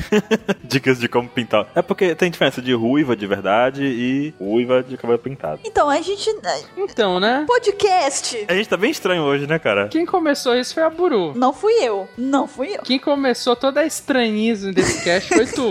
com aquela tua apresentação estranha lá no começo do- da conversa. É, não, aquela parte que a gente não gravou. Gente, eu estava explicando pra vocês o porquê de minha demora. Não, eu vou, eu vou continuar, eu vou, eu vou te salvar dessa. o Luffy quer saber se o Bug conhece o, Chan, o Shanks, né? O Chan. O Chunks. O Chan. Segura o Chunks. Amarra Amarra o o Chunks. Shanks. Segura o Chan Chan Chan Chan Chunks. E aí na luta, o Luffy diz pra. O Bug tenta mexer com o chapéu dele, assim, o Luffy diz pra não mexer e tal. E aí o Bug, ele fura o chapéu do Luffy pela primeira vez, né, cara? É, primeiro ele rasga a É? beiradinha, Ele rasga, tem um rasgo no chapéu. aí depois ele fura do meio. Ah, é, é porque o, o Luffy pega e fala, né? Pô, não, esse aqui é meu tesouro e tudo mais. Aí ele fala, ah, esse aí é seu tesouro? Então olha só o que, que eu faço com o seu tesouro, né? Aí vai lá e fura com, a, com aquelas faquinhas dele lá. Aí o Luffy fica o quê? Fica possuído, né? No anime eu lembro que toca aquela música. Tipo, a coisa pegou agora. Ferrou, agora o ferrou, bicho vai é. pegar. É aquela coisa que você olha e fala, cara, você não, você não devia ter feito isso. Então, aí nessa hora o Luffy fica possesso, fala, agora tu tá fudido. Ele não fala isso.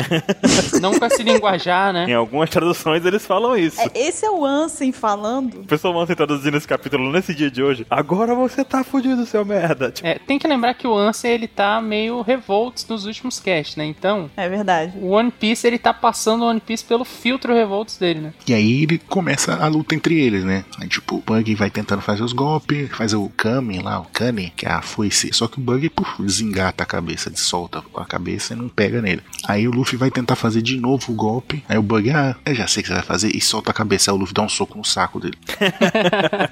mas peraí, o chute do saco É mais pra do frente. mangá é mais pra frente. É quando. Não, ele dá um no soco no saco, depois ele dá um chute. Ah, bom. A outra cena foi mais marcante. Foi tipo uma página inteira Foi, foi, porque foi tipo, foi com a canela também, né? Tipo, ovos mexidos. Cara, é porque eu acho que as, as mulheres não imaginam quanto dói. Nossa, cara. Não, elas não Eu imaginam. acho que elas não fazem, tipo, eu, eu acho que. Não sei, cara. Da mesma forma que vocês não imaginam a dor de uma cólica e a dor de um parto. No caso a do parto eu não imagino também, porque eu né, não tive filho ainda. Mas no caso da cólica eu posso dizer, entendeu? Mas eu acho que chute no saco é porque a cólica tem, tem dois tipos de dor. Aquela dor que é intensa e aquela dor que é aguda. Barulho que tu não sabe o que que é, tu, tu- tu- melhor tu não.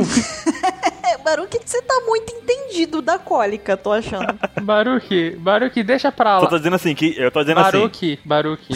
Ah, eu não sei o que é a cólica, né? O Caio, nesse momento, ele tá com a mão no ombro do Baruque, tá falando Baruque.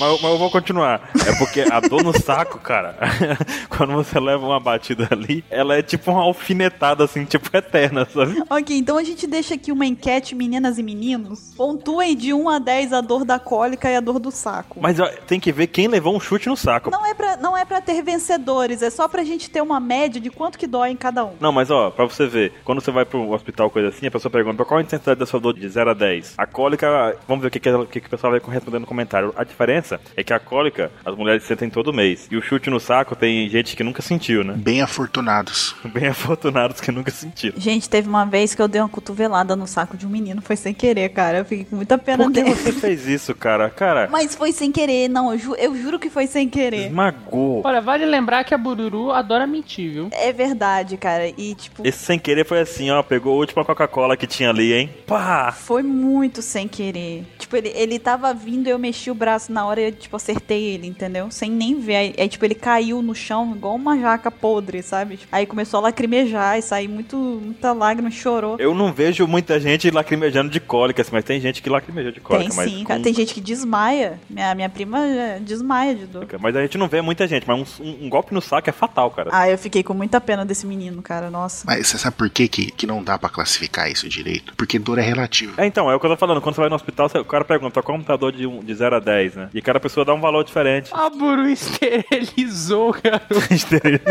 Eu esterilizei porque. Ele era ruivo? Não, não era, não era ruivo. Ou era? Não, não era. Se ele fosse ruivo, eu ia botar você a culpa da extinção dos ruivos, tá vendo? Não, foi sem querer, cara. Eu dei a cotovelada Não muito sem acredito. querer nele. Você acredita, Caio, que foi sem querer? Cara, não sei. Vai ver, o garoto era muito insuportável. A Buru pensou assim: olha, tu não vai se reproduzir. Nunca mais. O mundo não precisa de um mini tu. Eu não vi ele chegando, eu não vi ele chegando, eu juro. Não, e, e ele deve ser alto, porque ela é baixinha, o cotovelo dela deve dar um metro de altura. Não é, é porque. Eu, eu- você sabe que eu achei até estranho que vocês não tinham brincado com isso ainda, de tipo, nossa, cotovelada, como assim, a altura? Ele já tá na escada, foi? A gente vai receber um e-mail do garoto falando assim: olha, eu estou tentando ter filhos com a minha mulher. Até hoje. Não consigo. Não estou conseguindo. A culpa é sua. Não, então, mas é só, só pra poder explicar o porquê da cotovelada rapidamente, é porque tinha um tablado, sabe aquelas salas com tablado, que tipo, elas vão aumentando? Então, eu estava no andar de baixo e ele no de cima, então tava, tipo, relativamente na altura, entendeu? Aí eu acertei sem querer. Ele tava de tá joelhas no E é isso tablado. mesmo. E, gente, deixa eu só perguntar uma coisa pra vocês. Por que, que a gente tá falando de, de chute no saco? sei. E, e de cólica? Achei a época do bug, foi o bug. Porque Eu tô muito preocupada com o rumo desse OPEX Cash, porque a gente já falou aqui de umas coisas muito esquisitas. O bug bugou a gente. Boa, boa, Baruque, foi boa essa. O bug. O bugou. bug bugou a gente. Pois então, e continuando no capítulo, então. Aí a gente tem lá no capítulo também a partezinha que conta a história do Bug com o Shanks, né? A gente tem um flashback rápido, contando do momento em que eles fizeram parte da mesma tripulação. A gente vê até é o Ray Lee que aparece ali, né? É Perna alta, exatamente, dando porrada nos dois. dá um, dá um croque na cabeça de cada um, porque eles estão brigando. E aí, enfim, a gente vê várias aventuras deles, alguns momentos deles na, na tripulação. E a gente vê que o Bug encontra o mapa do tesouro. E ele vê que é a primeira vez que ele encontra um e tal. E isso meio que motiva ele a, tipo, se desprender do bando também, né? da- das ambições dele e tudo mais. E aí, numa noite, ele e o Shanks estão conversando sobre as Akuma no Mi. A gente vê aí eles explicando, né, um pouco mais sobre as Akuma no Mi. E aí, também, um pouco mais pra frente, o Bug pega e ele fica ciente de que tem uma Akuma no Mi a bordo, que eles tinham pego, né, e tal. E ele pega uma Akuma no Mi falsa e finge que ele tinha comido a Akuma no Mi e tava lá contando vantagem. Tipo, ah, comi a Akuma no Mi e tudo mais. E o pessoal, uou, o Bug comeu a Akuma no Mi, não sei o que lá. É porque o bando encontrou a bug- a Akuma no Mi. Porque, na verdade, ele queria vender, né, a Akuma no Mi. Porque assim, o Bug encontrou a Akuma no Mi, que falou assim: ah, o capitão disse que quem quiser comer pode comer. Aí falou assim: ah, ela vale até 100 milhões. 100 milhões, eu acho. Aham. Ah, tem outra coisa que a gente não pode esquecer também, que aparece o Scoop Gaban também nesse capítulo. Com o machadinho lá, né? É como se fosse o terceiro do Ho- A gente tem essa teoria, né? Na verdade, até hoje é teoria. como se fosse o terceiro, porque é cobre, seria gold, silver, né? Que é o perna alta, e o Scoop Gaban que seria cobre, né? Uhum. Pra quem não, não citou, co- Scoper, né? Copper. Scooper. Mas um, um- eu queria até deixar aqui uma pergunta pra vocês, logo de cara, então. Vai. Porque nesse capítulo, tu vê o, o Bug exatamente, tipo, pintando ali uma fruta como se fosse uma Akuma no Mi, né? Ele, ele engole e a galera, tipo, o que que tá sentindo? Tá sentindo alguma coisa? Ele, não, eu tô normal. E ele, tipo, ah, mas então vai ver essa história de Akuma no Mi era tudo falso. Eles falam um, um troço assim, sabe? Tipo, ah, É. vai ver era só uma lenda mesmo. Ah, vai ver, era só rumor mesmo esse negócio de economia, né? Hum. Mas esse é o bando do Roger. Então será que pelo menos até esse ponto da história tá provado que o Roger não tinha uma Akuma no Mi? Eu acho que sim. E a gente tinha discutido, eu e o Caio tava discutindo isso antes, no dia anterior, e eu pedi pro 27 conferir pra mim em outras traduções se tava isso mesmo, sabe? Mas isso foi antes ou depois da briga, Baru? Foi, foi antes, foi naquele dia lá. A gente combinou que a gente não ia falar, gente. Ah, é, desculpa. Sejamos discretos. Tá bom, eu vou continuar, mas eu não quero falar mais disso. O, a- o 27 conferiu em, toda- na- em outras fontes que realmente é realmente isso. Tipo, piratas do bando do do Roger, na verdade, né? Falam exatamente isso. Ah, isso aconteceu mesmo, isso é só um rumor? Será que é falsa? Fica naquela dúvida, a fruta é falsa ou é um rumor? Aí surge realmente essa sua dúvida que é muito válida. Até então, o bando do Roger, ninguém conhecia, ninguém usava fruta até então, né? Uhum. O 27 disse pra mim no dia que a gente discu- tava discutindo isso que ele acha que o bando do Roger é igual o bando do Shanks, que ninguém tem Akuma no Mi. E eu até concordo, sabe? Uhum. Pode ser. Será que é isso mesmo? Um bando sem Akuma no Mi? Pode ser, cara. Eu Acho que é bem possível que seja. A gente não sabe também quão comum era uma Akuma no Mi naquela época, né? Ela poderia ter sido algo incrível dentro da própria Grand Line naquela época, a gente não faz ideia, né? E aí poderia ser, tipo, eles já poderiam estar, tipo, dentro da Grand Line ali, vivendo grandes aventuras. E a Akuma no Mi não era popular naquela época, a gente não tem ideia, né? Não, E, e fazendo referência a Bururu, o Roger cagou para Akuma no Mi, né? Caralho. Pô, Baruca, eu não- eu não entendi. Não, tá tudo bem. Não. Quer que eu explique, Buru? Não, não entendi. Eu acho que você devia parar de falar merda, Baruca. Tá bom. ok. Mas o Roger, o Roger literalmente ele cagou, tipo, ele, ah, quem quiser comer pode comer, tipo, um bando de Zé Mané no bando, que a gente viu que tinha um monte de gente random lá, né? Uhum. Qualquer um podia comer, cara. Isso, é- isso- isso- eu achei isso também estranho, pensando depois, sabe? Uhum. Então, o bug se desmonta lá depois de tomar aquela pancada nas regiões baixas. Nos Países Baixos. Os Países Baixos, exato. E começa a lutar com o Luffy. Aí na hora que ele, ele vê a Nami saindo de fininho com o tesouro dele lá na frente. Ele, olha que legal. Aquela maldita vai roubar o meu tesouro. E vai com tudo pra cima da Nami. Voando. voando. E a Nami começa a fugir desesperada. Aí o Luffy simplesmente olha, ah, ele vai atacar a Nami, tá bom. Aí, aí ele dá o ch- a canelada no saco do Bug. E o Bug faz a, a careta, se arrebenta O no bug chão. é nocauteado com um chute no saco. Então, e aí, tipo, ele continua tentando pegar a Nami. hum, hum. Aí o Luffy vai, pega o pé dele, tira o sapato, começa a fazer cosquinha no pé, né, belisca, bate ah, os dedos no chão, começa a torturar o Bug. O Bug. Aí na hora que, tipo, é a Nami, atitude de coragem, cata o saco de tesouro e bate na cara do Bug, mas não acontece nada. Aí o, o Luffy pega e dá um chute na- na- nas pernas do, do Bug lá e joga na direção do próprio Bug e ele se, e se maceta sozinho. Ele mesmo se bate. É, e aí ele se arrebenta com o tesouro e com as pernas dele, ele cai no chão. Aí ele fica nervoso e faz o festival, lá, ele vira um monte de pedacinho. Uhum. Aí nessa hora, que é a hora da cartada final, a Nami amarra os pedaços do bug. É verdade. Aí ele fica nãozinho. Ele fica só com as mãos, os pés e a cabeça. É muito engraçado na hora que ele se junta. Ele fica tipo, é! Fica do seu tamanho, né? Ah, poxa, Baruque. Obrigado, porque tava, esse cast não tava tendo piada com o meu tamanho. Realmente, tava faltando. Tava, eu Obrigado. tava lembrando disso agora, assim. Pô. Ficou pequenininho, né? que é a Buru, a Buru é o bug. Pô, brigadão aí pela contribuição, Baruque. Agora a gente já sabe, cara. A Bururu só precisa achar as partes perdidas dela. tá faltando as partes dela. Quem amarrou, Bruno? Conta pra gente, a gente pega ele. Quem amarrou? Então, A amiga dela que ela mentiu. Poseidon amarrou. é, é um assunto pra outra PEX Cast. Isso daí a gente vai descobrir ainda. A gente recupera, a gente ajuda. Diz diz pra gente depois. Vai ver um pastor, né? Ele tá com amarração aí. Literalmente amarraram ela. Tá amarrada. Já sabemos, Bururu, Barabara no Mi. Caralho, foi isso, cara. Imagina uma versão zoada de One Piece com a Nami falando, tá amarrado, bro. Uma versão dark, né? e após essa maluquice, né, o, o Luffy dando risada, tirando sarro do bug, ele dá um Gomu Gomu no Bazooka e joga o Bug pra casa do Chapéu, que joga ele numa outra ilha, né? Modelo Equipe Rockets, né? Aí a gente tem aí os porfins, né? Os finzinhos do arco. É, o Bug foi derrotado. A Nami decide é, pegar os tesouros e divide em duas partes. Ela fala assim: Luffy, você fica a parte mais pesada, sabe? Ela não dividiu com o Luffy, ela dividiu o peso pra ele carregar pra ela. É Peso, ela dividiu em duas partes, sim. Você fica com a mais pesada, pega aqui essa aqui. que- E o Luffy mostra o chapéu rasgado, né? E a cara dele com o chapéu rasgado, ele fala: Ah, tudo bem, tá entrando mais ventinho, tá mais fresco o chapéu. Foi ele se contentou, né? É, ele falou assim, aquele negócio assim, quando você perde alguma coisa assim na vida, ele fala, ah, tá tudo bem. Eu- Igual eu, fui almoçar outro dia, botei uma coxinha no prato na hora do almoço, tinha coxinha, não tem? Coxinha pequenininha. Eu pensei que o barulho ia falar igual eu. Eu perdi uma pizza. Falei, ok. Não, cara, uma coxinha. Eu, eu perdi o apêndice, acordei pelado e falei, "Ah, Não, vai fazer o quê, né?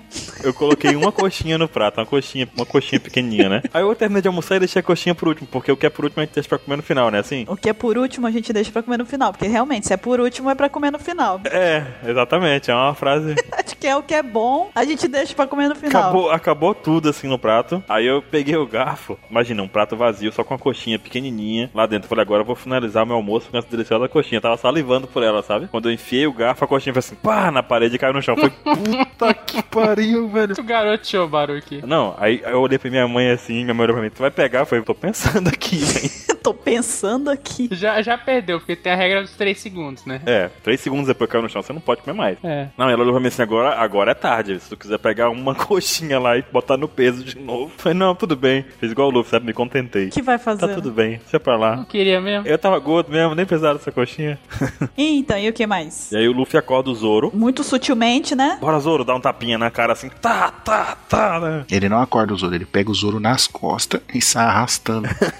E o Luffy pensa em acordar o prefeito, né? Depois de tudo acabar, que ele, ele apagou o prefeito por, por segurança do prefeito mesmo, né? Aí os moradores chegam e a a Nami fala assim: ah, a gente vai contar o que aconteceu pra vocês. Aí eles, os moradores olham pro prefeito caído, o prefeito caído assim, desmaiadão, com a cara machucada. E aí o, pre- o Luffy vai e fala assim: ah, ele? Foi eu que derrubei ele. Nesse momento a Nami tava pensando assim: será que é bom a gente contar pra eles que a gente é ladrão ou que a gente é pirata? O que é menos pior, né? E aí o Luffy vai e diz: é, nós somos piratas. A pior opção possível, né? Ele diz. Aí sai correndo com o Zoro e o nosso amigo Show Show aparece no caminho. A gente não deu, né? Teve gente que falou assim: ah, a história do cachorrinho. O cachorrinho salva o o dia, né? Porque eles correm por um beco e o cachorrinho fica no beco. O Show Show corre pro beco e impede as pessoas de seguirem eles, né? Uhum. E aí quando eles chegam lá na, na- como o 27 tá no porto lá, né, na, na beiradinha lá do pra pegar o navio, navio, barquinho, eles encontram nada mais nada menos do que os três caras, três piratas querendo pegar a Nami. Ah, ela voltou com a amiguinha. Aí pega a cabeça do Zoro, o Zoro de cabeça baixa. assim, Aí pega na cabeça do Zoro, Zoro, o quê?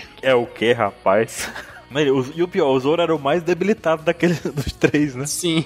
E aí o prefeito acorda, tira a armadura e sai correndo, dizendo que, tipo, ninguém mexe no- naquele, naqueles três garotos, né? E ele corre lá só a tempo de chegar e agradecer e se despedir, né? E aí, a- no, no, no meio do, do mar já, a Nami percebe que o saco do tesouro sumiu. Sim. E o Luffy deixou lá, porque né, a cidade precisa ser reconstruída, né, gente? Aí a Nami falou assim, pô, tinha 5 milhões de berries lá, o que que você fez? Aí ele falou, ah, a cidade tava destruída, precisava se reconstruir pra eles consertarem a cidade. Aí a gente vê a Nami, o primeiro momento, assim, que a gente vê a Nami com uma humanidade mais forte, assim, falou, ah, tudo bem, sabe, tipo, dá nada. Ela entendeu também que precisava reconstruir. O Bug foi o vilão que mais demorou a derrotar, né, cara? Porque os outros, a Álvida e o Morgan, foi tipo, É isso. pabuf, né? Uhum. O Kabaji também não, não deu uma, não, não deu pro gasto. O Zoro tava acabado, zoado, sem sangue, e o Kabaji foi lá e, puf, Tá com as Beyblade, né, cara? O que ele esperava? o que que ele quer? Como, vou um ataque especial, let it rip. Tá querendo participar do, do mangá errado? Pois é, o que, que ele esperava?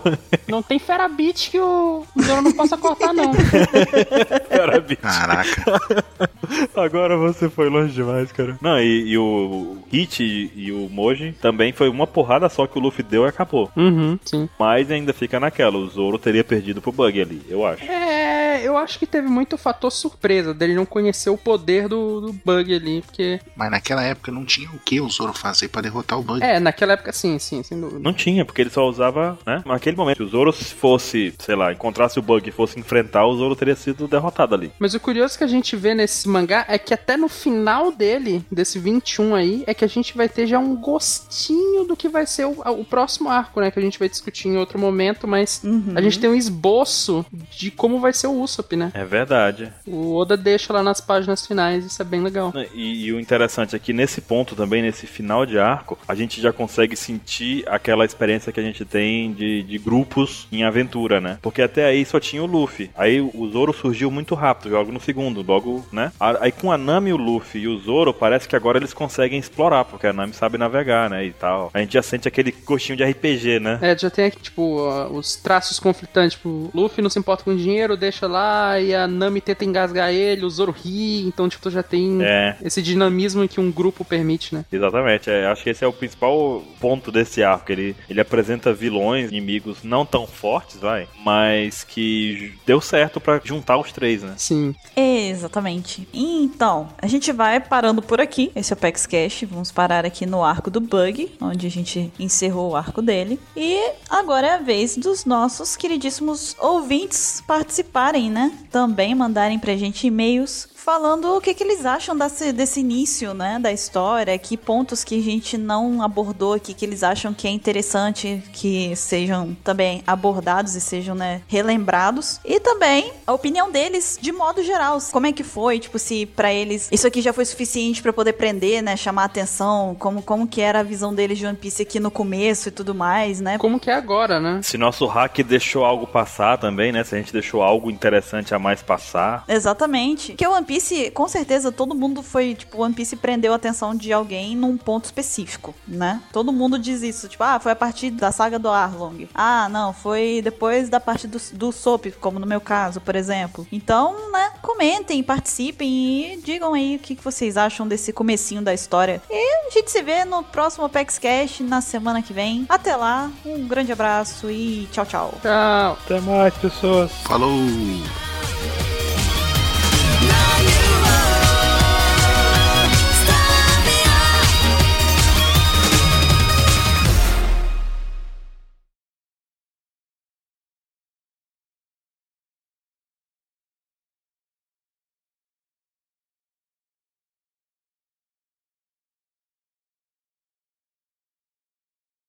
Cara, eu, eu morri de rir nessa hora e eu lembrei de ti, porque, né? A gente grava sempre essa mesma musiquinha. Putz, cara, que merda, cara. Bororo, para! Não, mas não foi. Agora não foi a referência, foi só, tipo, merda mesmo, entendeu? Ok. Enfim, eu tenho que tirar a merda mesmo da boca, então. Vamos lá. Que isso? Isso, cara!